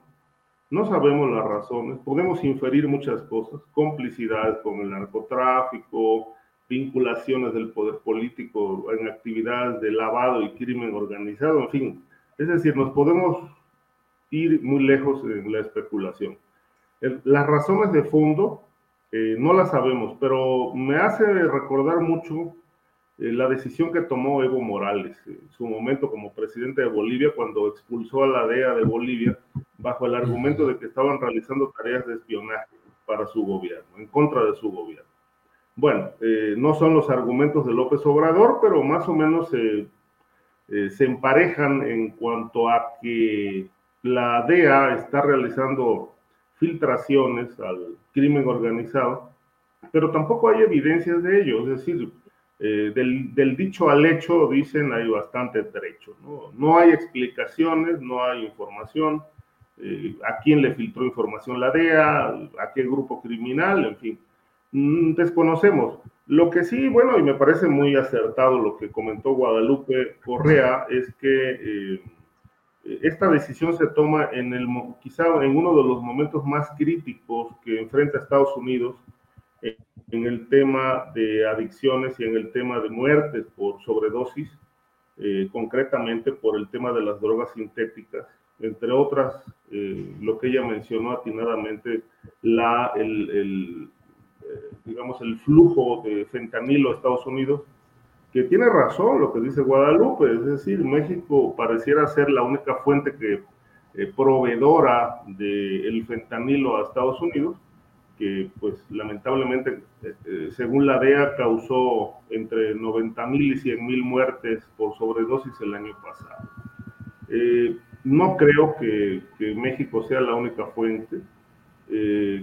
sí hay mucho movimiento de fentanilo. Este, se habla de que ya se produce también en, México a partir de la importación de precursores químicos y que se exporta a través de las las zonas portuarias, ¿no? Los puertos mexicanos, algunos puertos mexicanos.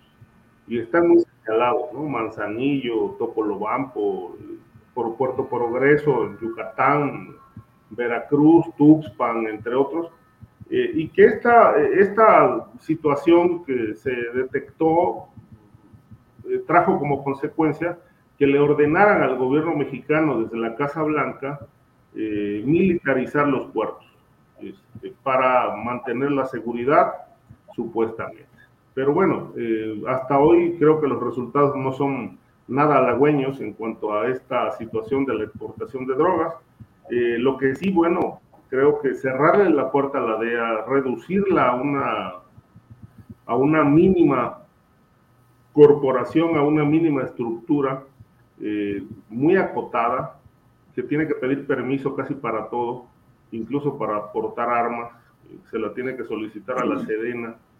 Eh, creo que esto acota mucho las tareas de investigación de una corporación internacional que desde mi punto de vista, más allá de los excesos que cometió en el pasado, me parece que debe tener una participación más activa en México, eh, dado que tenemos no solamente un problema grave de delincuencia organizada, sino de corrupción institucional, que aunque el presidente ha dicho que ya no hay corrupción, bueno, pues esto no es cierto. La corrupción priva prevalece porque, bueno, todo cambio de régimen no es, no, no, no se da de un plumazo, ni es un, una, una manera, digamos, tan... Eh, rápida como doblar la página, ¿no? Este, hay que conocer las etapas de la historia, ¿no? De la Edad Media al Renacimiento y del Renacimiento hasta la fecha, bueno, pues han pasado muchos siglos y todavía arrastramos eh, muchas cosas del pasado. Entonces, bueno, en tres años no es posible acabar con un régimen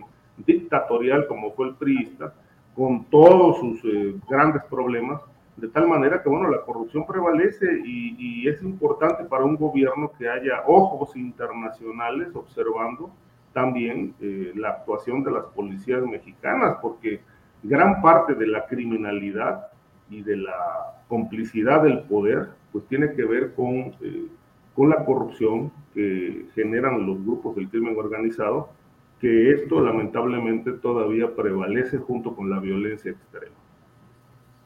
Gracias, Ricardo. José Reveles, ¿nos escuchas bien? Ahora sí los escucho porque hace rato está todo entrecortado. Así es. Eh, bueno, Pepe, ¿qué opinas? ¿Ustedes me escuchan a mí? Sí te escuchamos, un poco entrecortado a lo mejor, pero sí te escuchamos.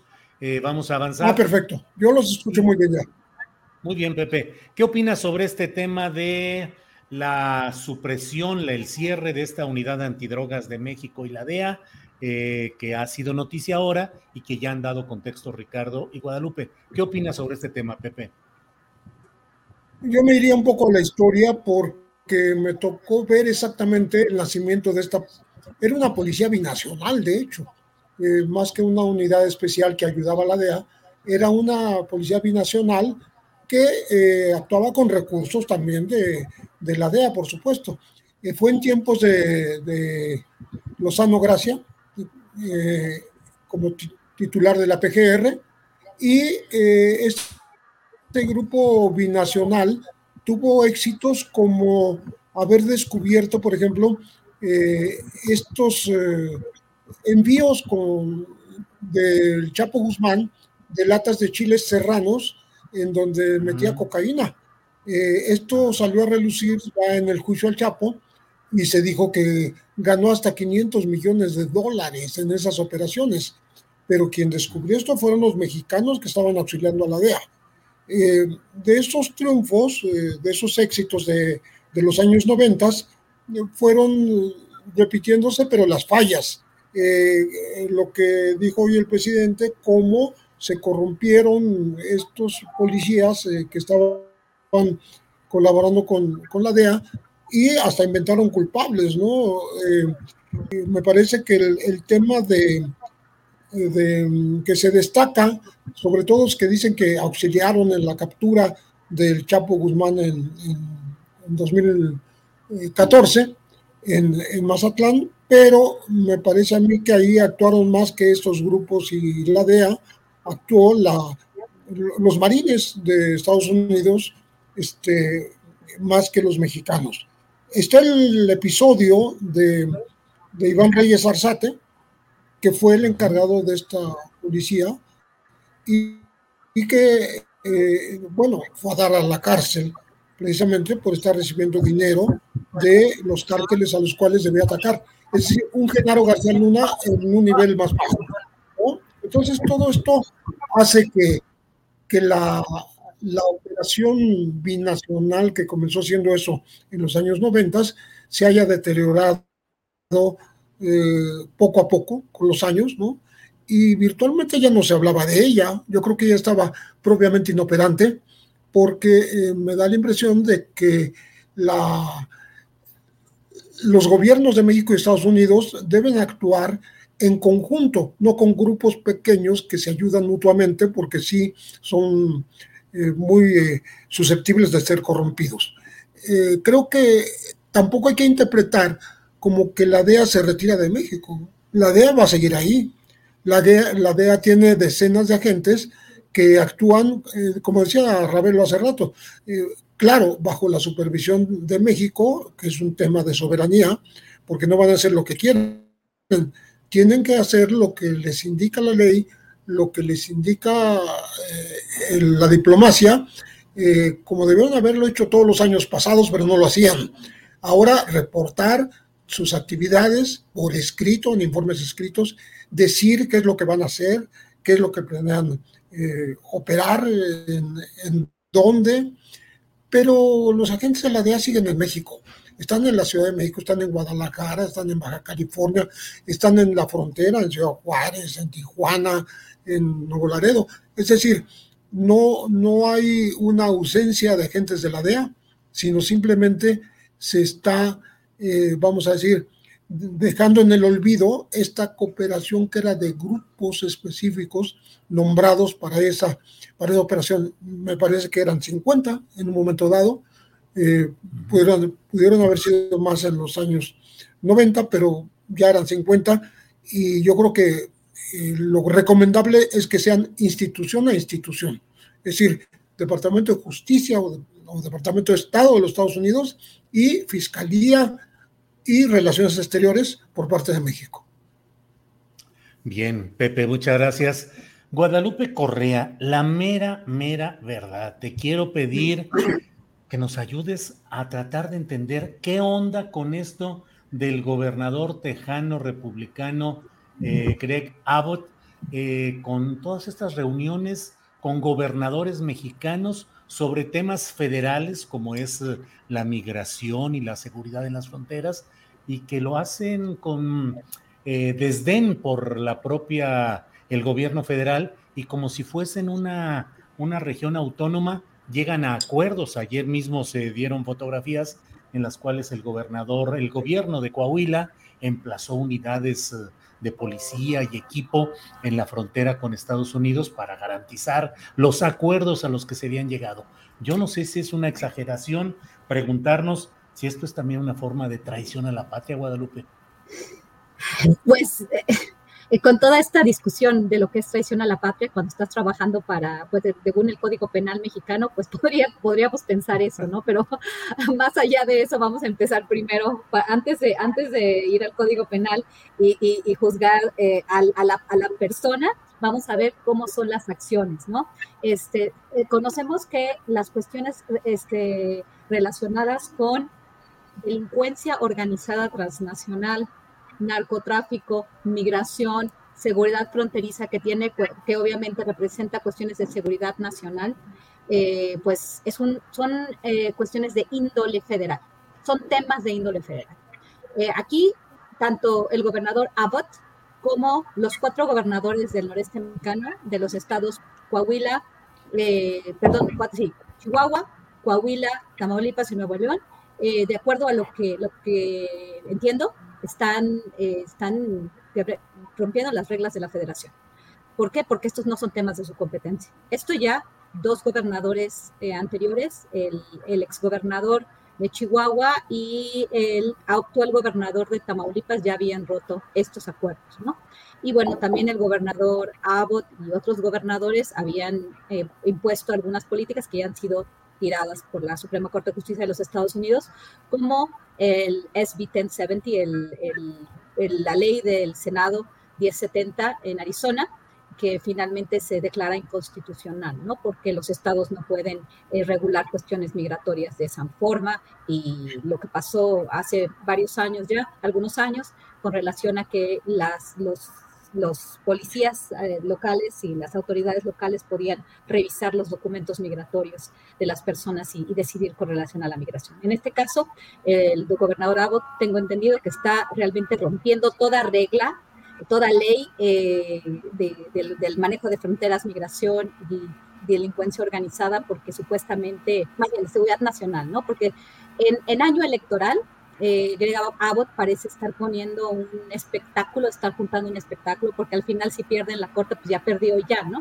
Eh, en realidad decir, bueno, yo voy a, cerrar más o menos la frontera, porque no, la puede cerrar, pero sí lo que estoy haciendo es este, estar verificando todos los camiones por si vienen migrantes, ¿no? Y si yo agarro unos migrantes, los voy a mandar a Washington. Es meramente una cuestión electorera, es meramente una, un espectáculo, porque además el señor sabe que, que, si sigue haciendo esto, pues va a dañar la economía, ¿no? Fueron unos cuantos días, sí, obviamente dañó la economía de los Estados Unidos, la economía de los estados fronterizos y obviamente la economía de todo el país y de su propio estado, a su propia gente, pero fue unos días, ¿no? porque quiere obviamente dar esta imagen a su base de apoyo, base de apoyo republicana, que siempre está pidiendo esto, pidiendo muros, que también obviamente él propuso la construcción de un muro con fondos estatales, y bueno, ahora con estas, con estas políticas, ¿no? También obviamente es un ganar-ganar, porque con quién está vinculándose, con gobernadores de oposición, eh, con gobernadores que firman memorándums de entendimiento, algunos de ellos, la mayor parte de ellos vinculados o a aparentes actos de corrupción. Uno que está en, un proceso de desafuero, pero está amparado, que es el gobernador de Tamaulipas, Francisco Javier García Cabeza de Vaca. Recordemos que la señora Maru Campos, gobernadora actual del estado de Chihuahua, pues también estuvo vinculada casi a proceso, ¿no? Casi, pero, pero todos los cargos se le retiran cuando entra al gobierno, también por su relación con, con César Duarte. Y bueno, sabemos que también el señor García Samuel Samuel García pues tiene, tiene toda, es un, toda una fichita como gobernador, pues el señor Riquelme, eh, este, pues también tiene, tiene su política, ¿no? Tiene también las, las fotos que vimos el día de ayer, mandando las fuerzas, la de, de las fuerzas especiales de los estados, haciendo como, como, si, como si fueran un gobierno federal, lo cual es peligrosísimo. Y obviamente eh, se juega de alguna forma con las expectativas de estos gobernadores que, que, podrían decir, yo también estoy teniendo una, una actitud de, que nosotros vamos a, manejar nuestras fronteras. No pueden hacerlo, ni Abbott ni estos cuatro gobernadores. No, no lo pueden hacer y realmente no están comunicándose ni con Washington ni con la Ciudad de México, que la cooperación no pueden hacerlo porque son temas que van más allá. Pero bueno, claro que les conviene. La señora Campos es la más impresionante. Ya se tomó fotos, ya trajo estadounidenses para que la asesoraran. El típico panista, ¿no? Los panistas les encanta tomarse fotos. Yo recuerdo a la, a la, exalcaldesa de Matamoros, Leticia Salazar, con, su, con sus guardaespaldas, ¿no? Todos vestidos de, se llamaban los, no me acuerdo cómo se llamaban, se me olvidó ahorita cómo se llamaban, pero luego como, como estaban militarizados, sus, propios, este, hace una fuerza supuestamente especial y terminan asesinando a unos muchachos este, en, en, el municipio de control, este, perdón, en el municipio de Matamoros, en la zona de control. En, Matamoros, Tamaulipas. Entonces fue, es una, es una cuestión, la señora Campos este, toma fotos, ¿no? También todos ya, toda, toda su policía va a cambiar, quiere ella cambiar la, la, toda la, todo el manejo de la seguridad a Ciudad Juárez, ¿no? De Chihuahua a Ciudad Juárez, de una forma así como realmente, pues, patrias, ¿no? Es como si estuvieran ayudando al gobernador de Estados Unidos para que cuide sus fronteras, para que no pasen migrantes y además de todo se, se presentan como grandes hombres. Siempre les sale mal, porque a los panistas, como le pasó a Felipe Calderón, este, meten a Estados Unidos hasta la cocina, firman pactos y finalmente pues los estadounidenses trabajan muy de, muy, de cerca con ellos y pues conocen perfectamente sus vínculos con, e, con la delincuencia organizada misma, ¿no? Y luego ya les dan la cachet, les dan una, les dan una, este, les dan la espalda, pero siempre, siempre pues la, eh, la, actitud, ¿no? La actitud eh, servil siempre los panistas con, con, Estados Unidos, ¿no? Y siempre armándose hasta los dientes, como los estadounidenses quisieran que se armara, ¿no? Es, es, es, es, penoso y es totalmente ilegal. Y es una traición a la patria, porque al final están haciendo el trabajo al vecino del norte, típico panista. Muchas gracias. Gracias, Guadalupe. Ricardo Ravelo, ¿qué opinas sobre este tema que pues eh, suena muy, muy peculiar, el hecho de los gobernadores eh, norteños, de cuatro de ellos, negociando directamente, llegando a acuerdos históricos, así lo ha publicado el propio gobernador de Texas, Abbott. ¿Qué opinas, Ricardo?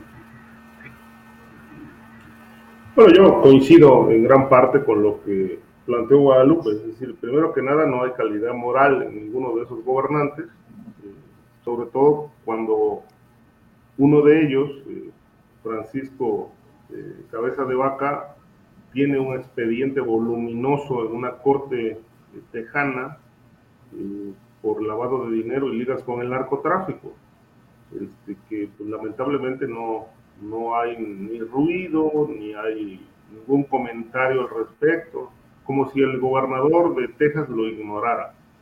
Eh, por otro lado, me parece también que es un show, porque un show bien montado, que tiene tintes electorales por la, lo que ya mencionó Guadalupe, la, la campaña eh, del de, eh, gobernador tejano para eh, reelegirse en el cargo. El segundo, eh, es un show porque los Estados Unidos cuando, cuando quieren lo permiten todo, tráfico de migrantes, tráfico de drogas, permiten absolutamente todo, son corruptos también, como muchos funcionarios mexicanos lo son, es decir, aquí no hace falta montar este tipo de espectáculos, eh, que además, bueno, del lado mexicano, este, como nuevamente lo citó Guadalupe en una gran exposición del tema, pues no les compete, ¿no? Entrar a, debatir y menos a tomar acciones sobre delincuencia organizada cuando esto es un delito eh, que se persigue desde la federación. O sea, los estados y municipios no tienen competencia en la persecución de delitos federales. Le corresponde a la federación y, a nivel federal pues no hay ninguna, ningún punto de vista al respecto. Es una grilla muy regional eh, entre los gobernadores del norte y el gobernador tejano. A mí me parece que eh, fuera de, de, que puedan o no tener razón, creo que, porque bueno, hay migración, hay narcotráfico, el transporte de mercancías se va prestado históricamente para mover cantidades de drogas, e incluso migrantes. Eh, creo que no tienen la competencia para entrar a, tomar medidas al respecto, este, más que las preventivas ¿no? que les confiere la ley y que obviamente, bueno, desde hace mucho tiempo están totalmente rebasadas. A mí me llama muchísimo la atención, por ejemplo, que en esas entidades donde el crimen organizado eh, ha sentado sus reales y tiene eh, una gran actividad bastante abierta, amplia, eh, libre, pues no hagan nada al respecto. Nuevo León, por ejemplo, pues bueno, están saturados de, de narcomenudeo, de violencia, lo mismo que Chihuahua, lo mismo que Tamaulipas, lo mismo que Coahuila, eh, son entidades donde, bueno, la droga corre, los grupos criminales van y vienen y los gobernadores al respecto no se han pronunciado con tanto énfasis como lo hacen ahora con respecto a lo que tiene que ver con Estados Unidos. De tal manera que, bueno, diría López Obrador, son candil de la calle y oscuridad de su casa, porque, bueno, ni siquiera hay pronunciamientos eh, enfáticos, eh, eh, directo respecto de, qué está pasando con la criminalidad, en cada región, en cada estado, en el lado mexicano, ¿no? De tal manera que, bueno, pues eh, es una posición bastante convenenciera. Quieren quedar bien con los gringos.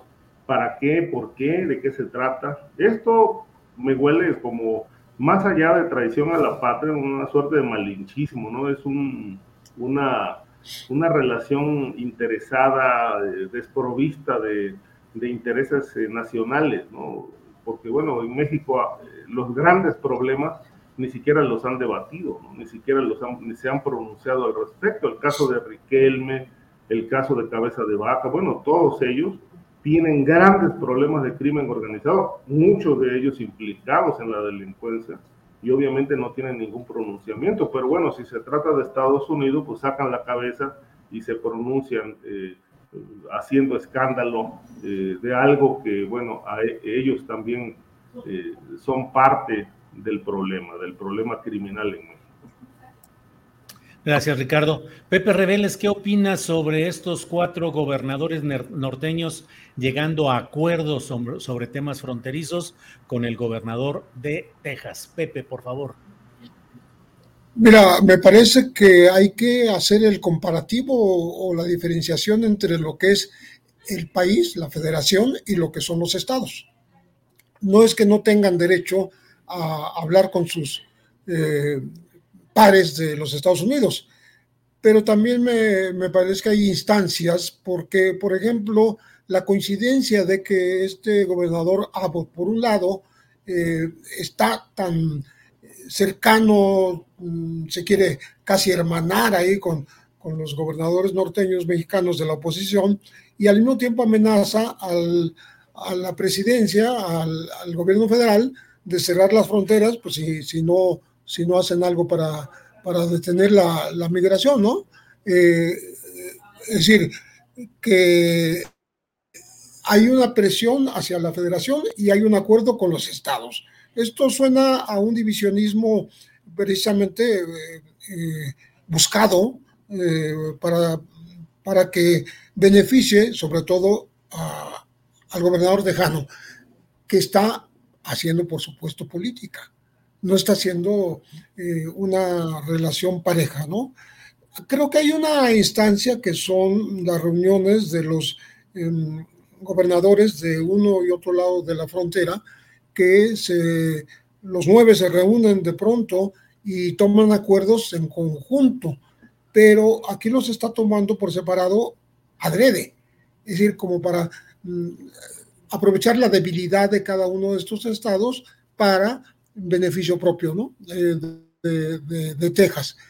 Creo que la, la, la operación esta misma de seguridad centinela eh, está dando la razón de, cómo la gobernadora de Chihuahua está encantada de poder ayudar a frenar la migración hacia los Estados Unidos, eh, haciéndole el trabajo a, para empezar al gobernador de Texas, pero a toda eh, la Unión Americana.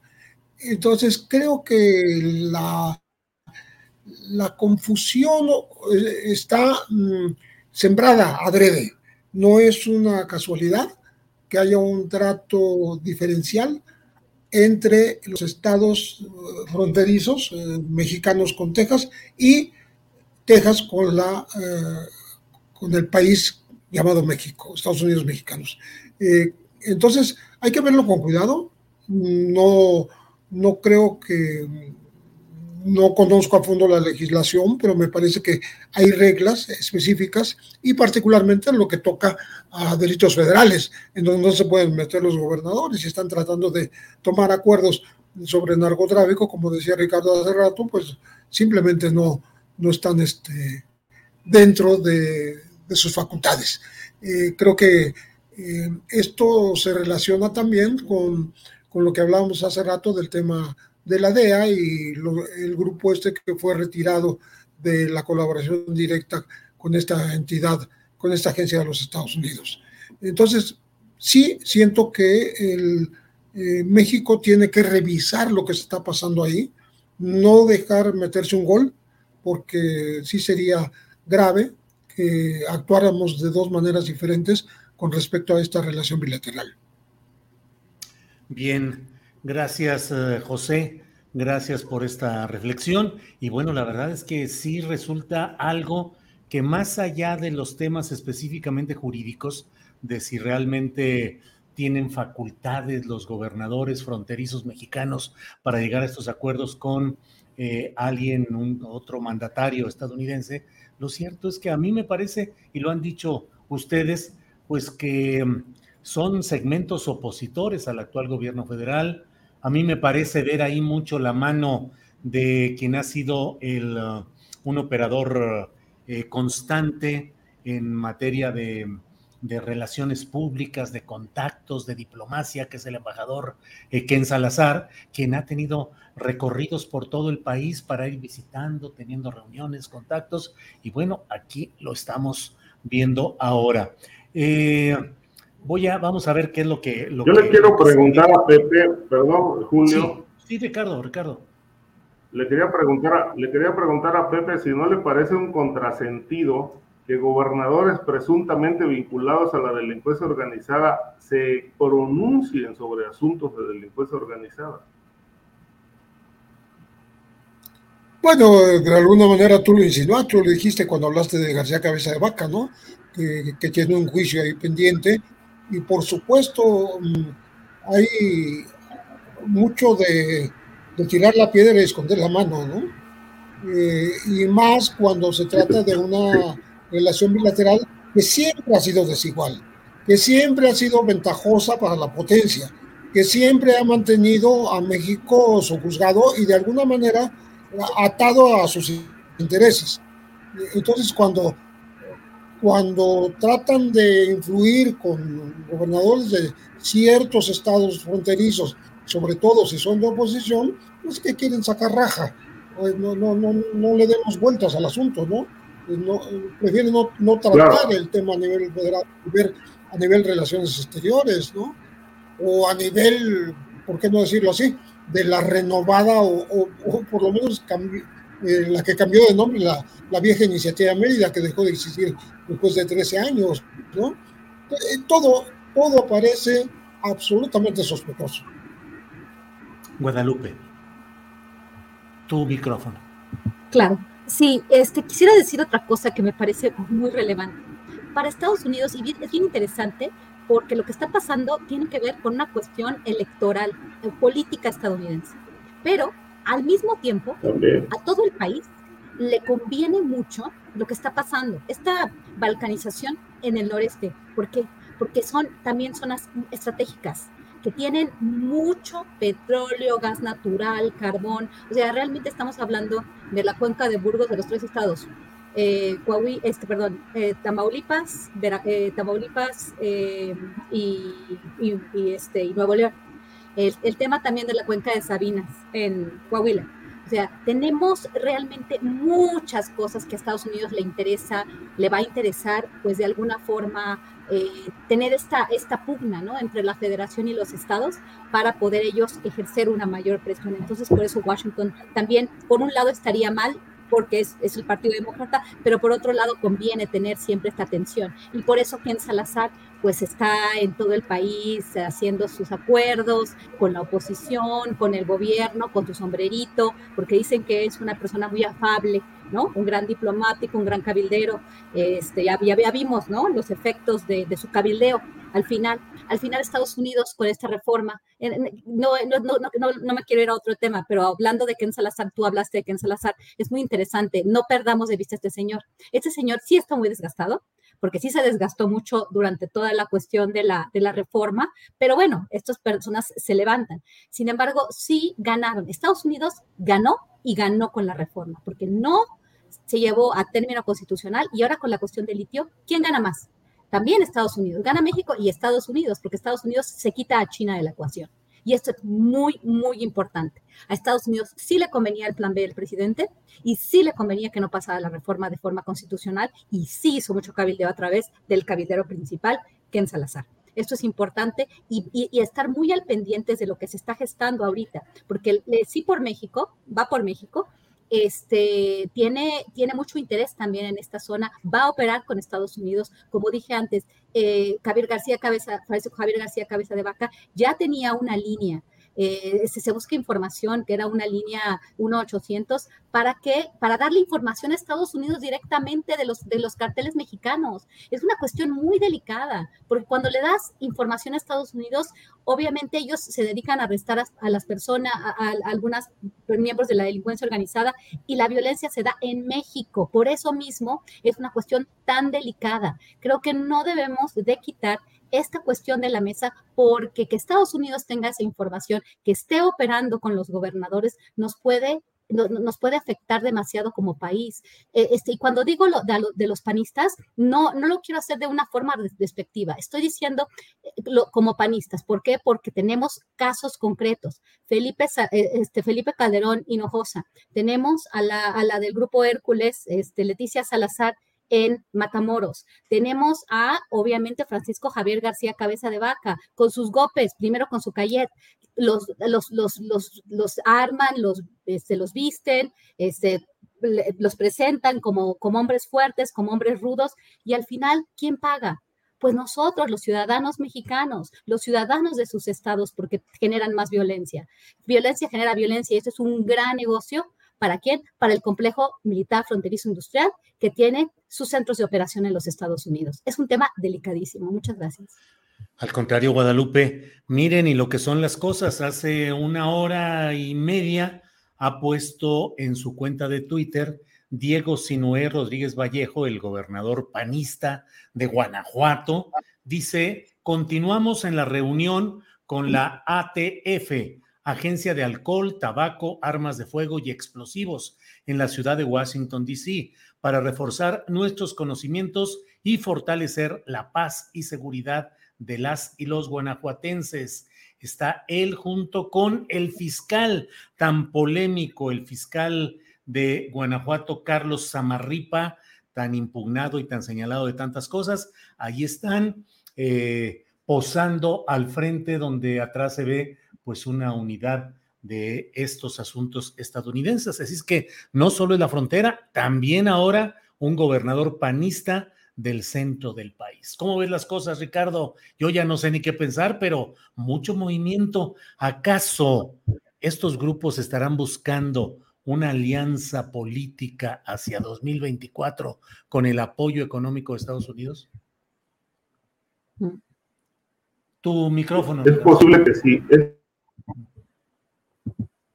eh, digamos, eh, se están montando en el tema de la delincuencia organizada, como si fuera, digo, la delincuencia organizada, eh un gran flagelo que vive México, aunque bueno, en términos, en términos del, del investigador y especialista Carlos Marx, la delincuencia no es del todo negativa Este, dice Carlos Marx en uno de sus estudios que él prefiere a un delincuente que a un imbécil en el poder, este, porque la delincuencia organizada genera plusvalía, genera valor. Si no hubiera rateros, no hubiera cerrajeros y no hubiera expertos en, en chapas especializadas de alta seguridad y no hubiera carros blindados y no hubiera lo demás. Es decir, eh, la delincuencia organizada desencadena riqueza, los imbéciles generan desgracia. Eh, y me parece que, bueno, esta gente se está, se está montando en un, en un tema de la delincuencia organizada, eh, exponiendo de manera bastante amplia y abierta, un grave problema que tiene México, sí, pero ¿por qué no debaten en, el territorio mexicano? ¿Por qué tienen que ir a Estados Unidos? ¿Por qué tienen que ir a, bueno, es necesaria la cooperación internacional? Sin duda, porque el, el delito lamentablemente ya es transnacional desde hace mucho tiempo, ¿no? Es global, pues, de tal manera que se requieren los apoyos no solamente de Estados Unidos, sino de muchos países pero particularmente lo que hay que hacer es la tarea en casa, hay que hacer el trabajo en México y bueno, Guanajuato pues lamentablemente está plagado de crimen organizado con grandes sospechas de su fiscal, según ha acusado el propio presidente López Obrador, que el problema de la criminalidad en Guanajuato tiene que ver con un, con un grave, eh, un grave contubernio entre el poder político y el poder criminal. ¿Por qué no, en lugar de ir a, exponer los problemas mexicanos y de sus regiones a Estados Unidos, ¿por qué no se ponen a trabajar en, resolver los problemas locales? Es decir, eh, como dice Pepe, yo coincido con él, están haciendo política, están haciendo grilla a nivel internacional, exponiendo los problemas, pero sin hacer la tarea en, los territorios que gobiernan.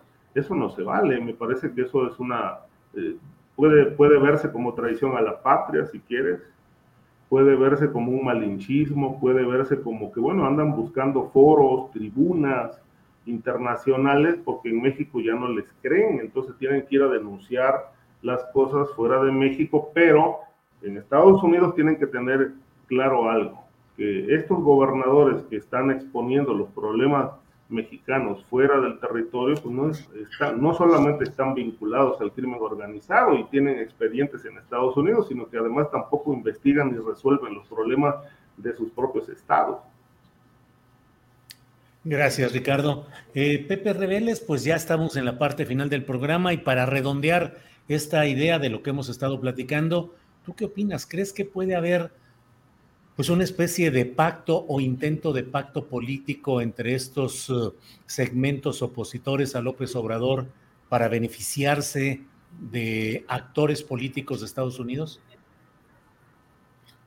Estaríamos hablando casi de una Conago Temec, ¿no? Más o menos, una Conago No, yo creo que eh, lo que hay que insistir en es en esta diferencia de, estrategias y de intenciones del nivel federal y del nivel local.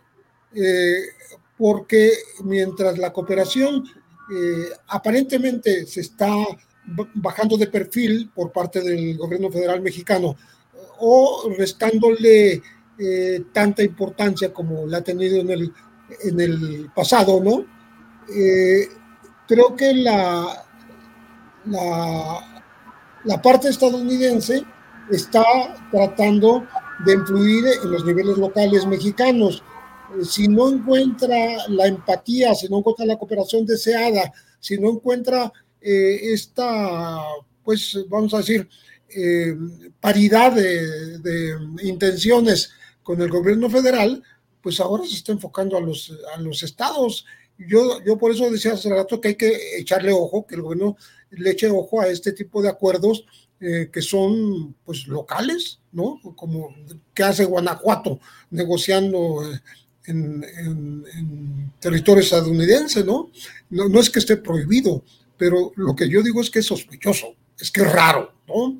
Que no, no era algo usual en, en esta relación bilateral, ¿no? Y, y sobre todo porque hay un, hay un marco de cooperación internacional eh, que, es este, eh, acuerdo bicentenario, que se le llamó muy, muy pomposamente a lo que era la iniciativa Mérida, que es el, eh, el, contexto en donde se puede estar negociando este tipo de temas, porque son temas eh, muy sensibles que afectan a los dos países, no a un estado como Guanajuato versus la Unión Americana, ¿no? Entonces, sí, yo, yo lo que aconsejo es que le pongamos atención, le ponga sobre todo atención el, el, gobierno, ¿no? Eh, para que no vaya a, ocurrir alguna, alguna sorpresa, ¿no? Eh, porque entonces Estados Unidos está supervisando lo que hacen los estados de México.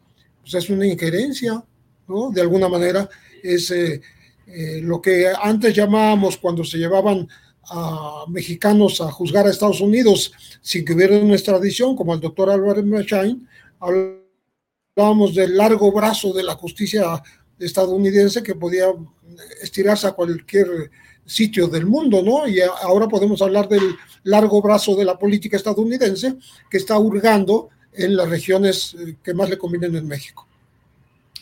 Gracias, Pepe Rebeles. Son las 2 de la tarde con 52 minutos, así es que nos quedan dos, tres minutitos para cada quien en una parte ya a los postres, ya al final de este programa. El tema que ustedes deseen abordar. Guadalupe, por favor, en este postrecito. Sí, muy, muy, muy, muy bien. Muchísimas gracias, Julio.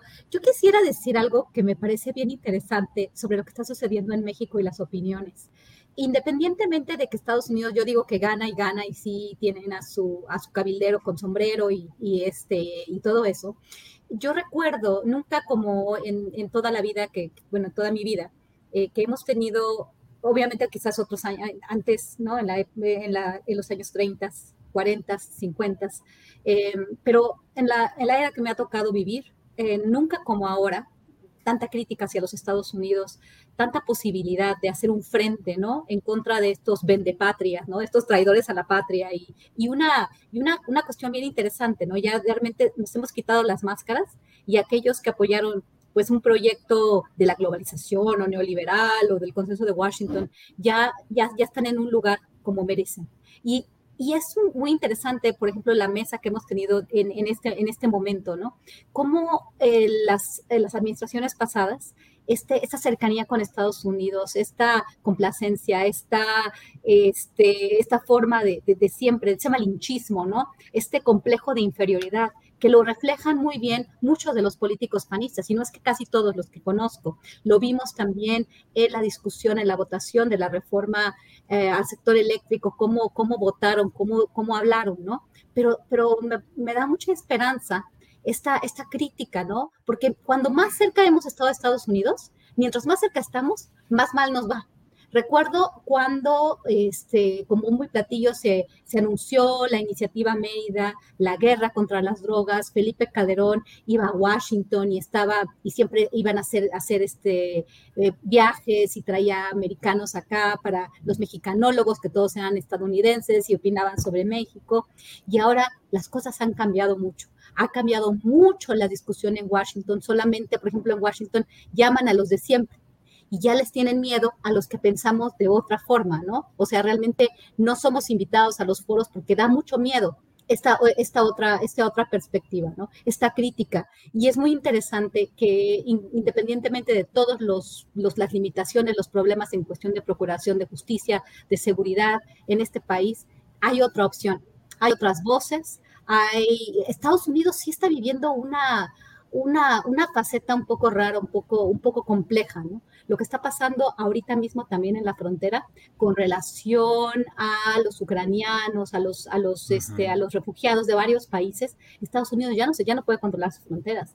Tiene ahorita un problema interno tan importante, entonces México por eso está avanzando cuestiones, o sea, sí está ganando Estados Unidos, pero no como antes. Antes lo ganaba todo, antes no había resistencia y ahora hay resistencia. Entonces tendríamos que que entender un poco distinto las cosas. Vamos a ver qué pasa, porque ahorita Estados Unidos tiene un problema de, llegada de, mucha gente de muchos países, obviamente por, por un sistema desigual, por las guerras que se están peleando, donde Estados Unidos está enviando mensualmente billones de dólares a, este a, Ucrania, si, si tengo, si, o bueno, una cantidad muy importante de dinero, me lo dijeron hoy en la mañana y no, y no la recuerdo bien, este, a Ucrania para, para ayudar a las, al, o sea, al armamento y todo este, estas cuestiones que van a generar mucha más inflación. Estados Unidos tiene un problema grande y es un momento muy importante para México, obviamente también eh, va a sufrir las consecuencias de una crisis en los Estados Unidos, pero siempre que ha estado muy cerca de Estados Unidos, que Estados Unidos ha estado muy bien,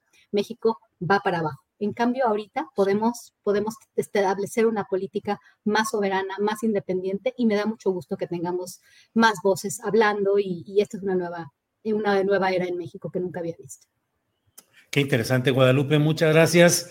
Eh, Ricardo Ravelo, postrecito, por favor. Sí, mira, eh, hace rato Guadalupe eh, tocó el tema de la reforma eléctrica.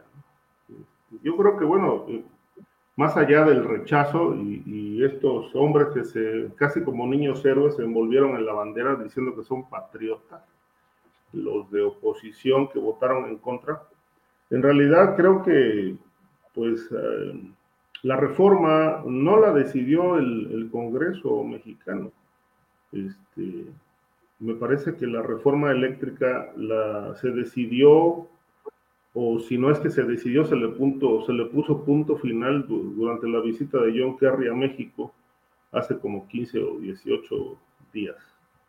Eh, ahí fue donde se resolvió el asunto. Eh, me llamó mucho la atención y me pareció bastante sospechoso, me generó sospechosismo aquello de que vamos a acordamos con el gobierno mexicano crear un grupo de vigilancia eh, por parte de Estados Unidos para eh, llevar a cabo una supervisión de toda la reforma y su debate. Eh, el presidente mexicano López Obrador respondió, sí lo plantearon, pero yo me quedé callado. Es algo extraño del presidente que se quede callado, sobre todo cuando, bueno, él no se queda callado ante nada pero ante un planteamiento de Estados Unidos, pues sí se quedó callado. Este, según él, esto era un no, pero me parece que la reforma eléctrica se resolvió ahí, en esa reunión, comida que hubo durante la visita de John Kerry. Lo que siguió después fue el trámite legislativo normal, donde, bueno, de antemano pues, no metieron las manos para nada para lograr el voto del PRI y de la oposición que era necesario para sacarla adelante. Eh, me pregunto si todo esto no tiene que ver con los llamados tratados de Bucareli. Eh, lo menciono porque eh, los tratados de Bucareli se vencen en agosto del año entrante. Fueron firmados en 1923 por el presidente Álvaro Obregón como una forma de que Estados Unidos reconociera el triunfo revolucionario en México. Pero los tratados de Bucareli, si le echamos un vistazo, pues contienen toda la política que ha desarrollado Estados Unidos en los últimos 100 años. Eh, no desarrollo de la industria petrolera, eh, no desarrollo de la industria petroquímica, sometimiento de México a ciertas eh, cuestiones como la industria eléctrica, no puedes hacer esto, no puedes hacer aquello, no puedes hacer lo otro. Es decir, México realmente ha tenido el pie estadounidense en el cuello eh, los tratados de Bucareli han sometido al país eh, a los intereses estadounidenses desde hace más de 100 años eh, y ya se vencen el año entrante. La gran pregunta es, ¿los va a ratificar el presidente López Obrador o se van a firmar otros tratados? Vale la pena ver todo este tema, discutirlo, porque en agosto del 2023 se cumplen los 100 años, que era lo que marcaba el plazo para, de vigencia de los eh, tratados de Bucareli, que era pues lo que se firmó entonces, ¿no? Una entrega absoluta a los intereses estadounidenses que por desgracia, bueno, siguen estando muy vigentes y actuales esta actitud entreguista, aunque en el discurso se nos diga algo diferente. Gracias, Ricardo. Eh, Pepe Reveles, para cerrar, por favor, para cerrar esta mesa, el postrecito con tu opinión sobre lo que tú desees, por favor, Pepe. Pues muy brevemente, eh, quiero comentar eh, algo que ya tocó de alguna manera Guadalupe Correa, que pues a, Estados Unidos le interesan mucho los recursos naturales. Ella habló de la cuenca de Burgos, de, esta zona norteña, pero pues, le interesa ya todo el país, como Ricardo acaba de nombrar mm, los apoyos al, tema de la energía eléctrica, digo los apoyos a la oposición, perdón, este, en donde obviamente hubo pues una intentos de injerencia para que se tomara una determinación conveniente a los a las empresas estadounidenses, ¿no? En el tema de las armas, por ejemplo, Estados Unidos se queda como calladito, como que esta demanda que hizo la Cancillería mexicana a, los fabricantes de armas particulares, ¿no? Eh, lo deja pues, impertérrito a, hacer algo al respecto, sino que se escuda en la cooperación y, como que los particulares no, no le interesan eh, demasiado, están en el mercado, están a, raíz eh, de la oferta y la demanda. En cambio, si hablamos de fentanilo, ah, entonces ya no es la oferta y la demanda. Resulta que México es el malo que está introduciendo el fentanilo a territorio estadounidense mientras que no hay una disminución de los adictos a esta droga peligrosísima, que como ya se dijo aquí, pues está matando 100 mil estadounidenses, ¿no? Y, que es muy fácil de elaborar y que además los narcos mexicanos son bien abusados, eh, ya, ya se adaptaron totalmente y lo están haciendo con mucha facilidad, mucho más barata eh, que, que, la, que la heroína es eh, muy adictiva, es mortal, se puede combinar con cocaína y con heroína y hacerla más mortal todavía. Entonces, eh, ahí sí, Estados Unidos no, toma una actitud de que, bueno, pues yo voy a frenar eh, las adicciones mediante un programa especial entre uno y otro país. Y, me, parece que mm, hay intereses más allá de lo aparente, más allá de lo aparente en esta relación que se está buscando con gobernadores y no con, el gobierno federal. Gracias, José Reveles. Pues Guadalupe Correa Cabrera, muchas gracias, buenas tardes. Eh, gracias, Guadalupe. Muy buenas tardes, muchas gracias. Hasta luego, Ricardo, hasta luego, Pepe eh, Reveles, que les vaya muy bien y un gusto estar aquí. Gracias, Ricardo Ravelo. Gracias y buenas tardes. Gracias, Julio. Eh, esto último que comentó Pepe Reveles eh, me, recuerda, me recuerda una me recuerda una, una frase que dijo eh, un pensador inglés, Chesterton, a propósito del tema de que hay drogas cada vez más mortales. O sea, ¿qué sentido tiene hacer drogas mortales? Como decía Chesterton, eh, con respecto al alcohol. Decía, el problema de beber mucho es que ya no se puede seguir bebiendo. Así es. Gracias, Ricardo. Pepe Reveles, gracias y buenas tardes. Gracias, buenas tardes. Buenas tardes. Gracias, hasta luego. Hasta luego, buenas tardes. Hasta luego. Bien, pues esta ha sido la mesa de seguridad con este final lo malo de seguir viviendo bebiendo es que luego ya no se puede beber más. Bueno, pues muchas gracias a todos ustedes quienes han estado participando en esta mesa de seguridad. Y ya para cerrar, son las 3 de la tarde con 5 minutos. Le comento que leo en el, la Organización Editorial Mexicana en una nota firmada por Alfredo Maza en El Sol de México, dice, un tribunal colegiado del país determinó que Alejandro Gersmanero, fiscal general de la República, violó el debido proceso y la presunción de inocencia de Rosario Robles al emitir diversas opiniones sin fundamentos jurídicos que afectaron su situación jurídica. El nuevo revés en contra del fiscal fue del noveno tribunal colegiado de circuito en materia penal de la Ciudad de México, que validó por unanimidad de votos la sentencia dictada por el juez tercero de Distrito de Amparo en materia penal en la Ciudad de México, que desde el año pasado había concedido protección de la justicia federal a favor de Rosario Robles. La sentencia emitida a favor de Rosario Robles fue dictada el pasado 30 de septiembre de 2021 en contra de las manifestaciones vertidas eh, por Gers durante un seminario en el que violó la presunción de inocencia de Robles. La hija de Rosario Robles, Mariana Moguel Robles, tuiteó, otro revés para usted, fiscal Alejandro Gersmanero. La ley es la ley. Si es venganza, no es justicia. Tribunal confirma que usted violó el debido proceso y la presunción de inocencia de mi madre. Te amo, Rosario Robles. Paso a paso la justicia imperará.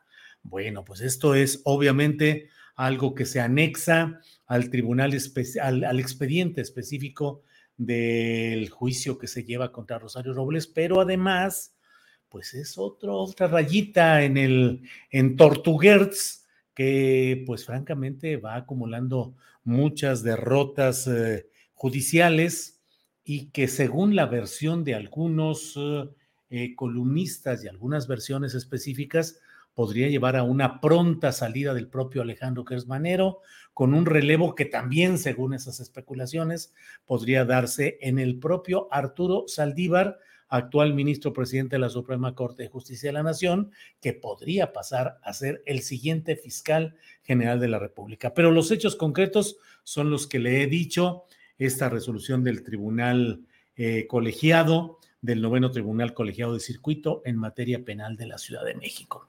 Bueno, pues hasta aquí llegamos. Le agradezco mucho el que nos haya acompañado. Apreciamos mucho eh, su presencia y participación en un chat muy intenso que ha habido en el curso del día. Y bueno, nos vemos mañana de 1 a 3. Gracias a la audiencia. Gracias, tripulación astillero. Nos vemos mañana de 1 a 3 de la tarde. Gracias.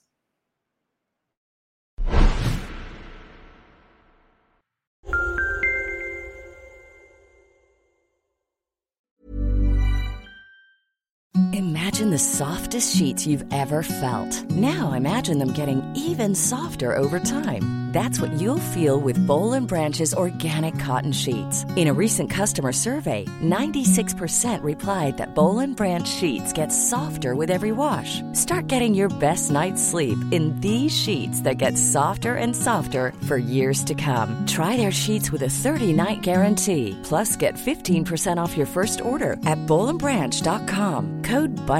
Exclusions apply. See site for details. Planning for your next trip? Elevate your travel style with Quince. Quince has all the jet setting essentials you'll want for your next getaway, like European linen, premium luggage options, buttery soft Italian leather bags, and so much more. And is all priced at 50 to 80% less than similar brands. Plus, Quince only works with factories that use safe and ethical manufacturing practices. Pack your bags with high-quality essentials you'll be wearing for vacations to come with Quince. Go to quince.com slash pack for free shipping and 365-day returns.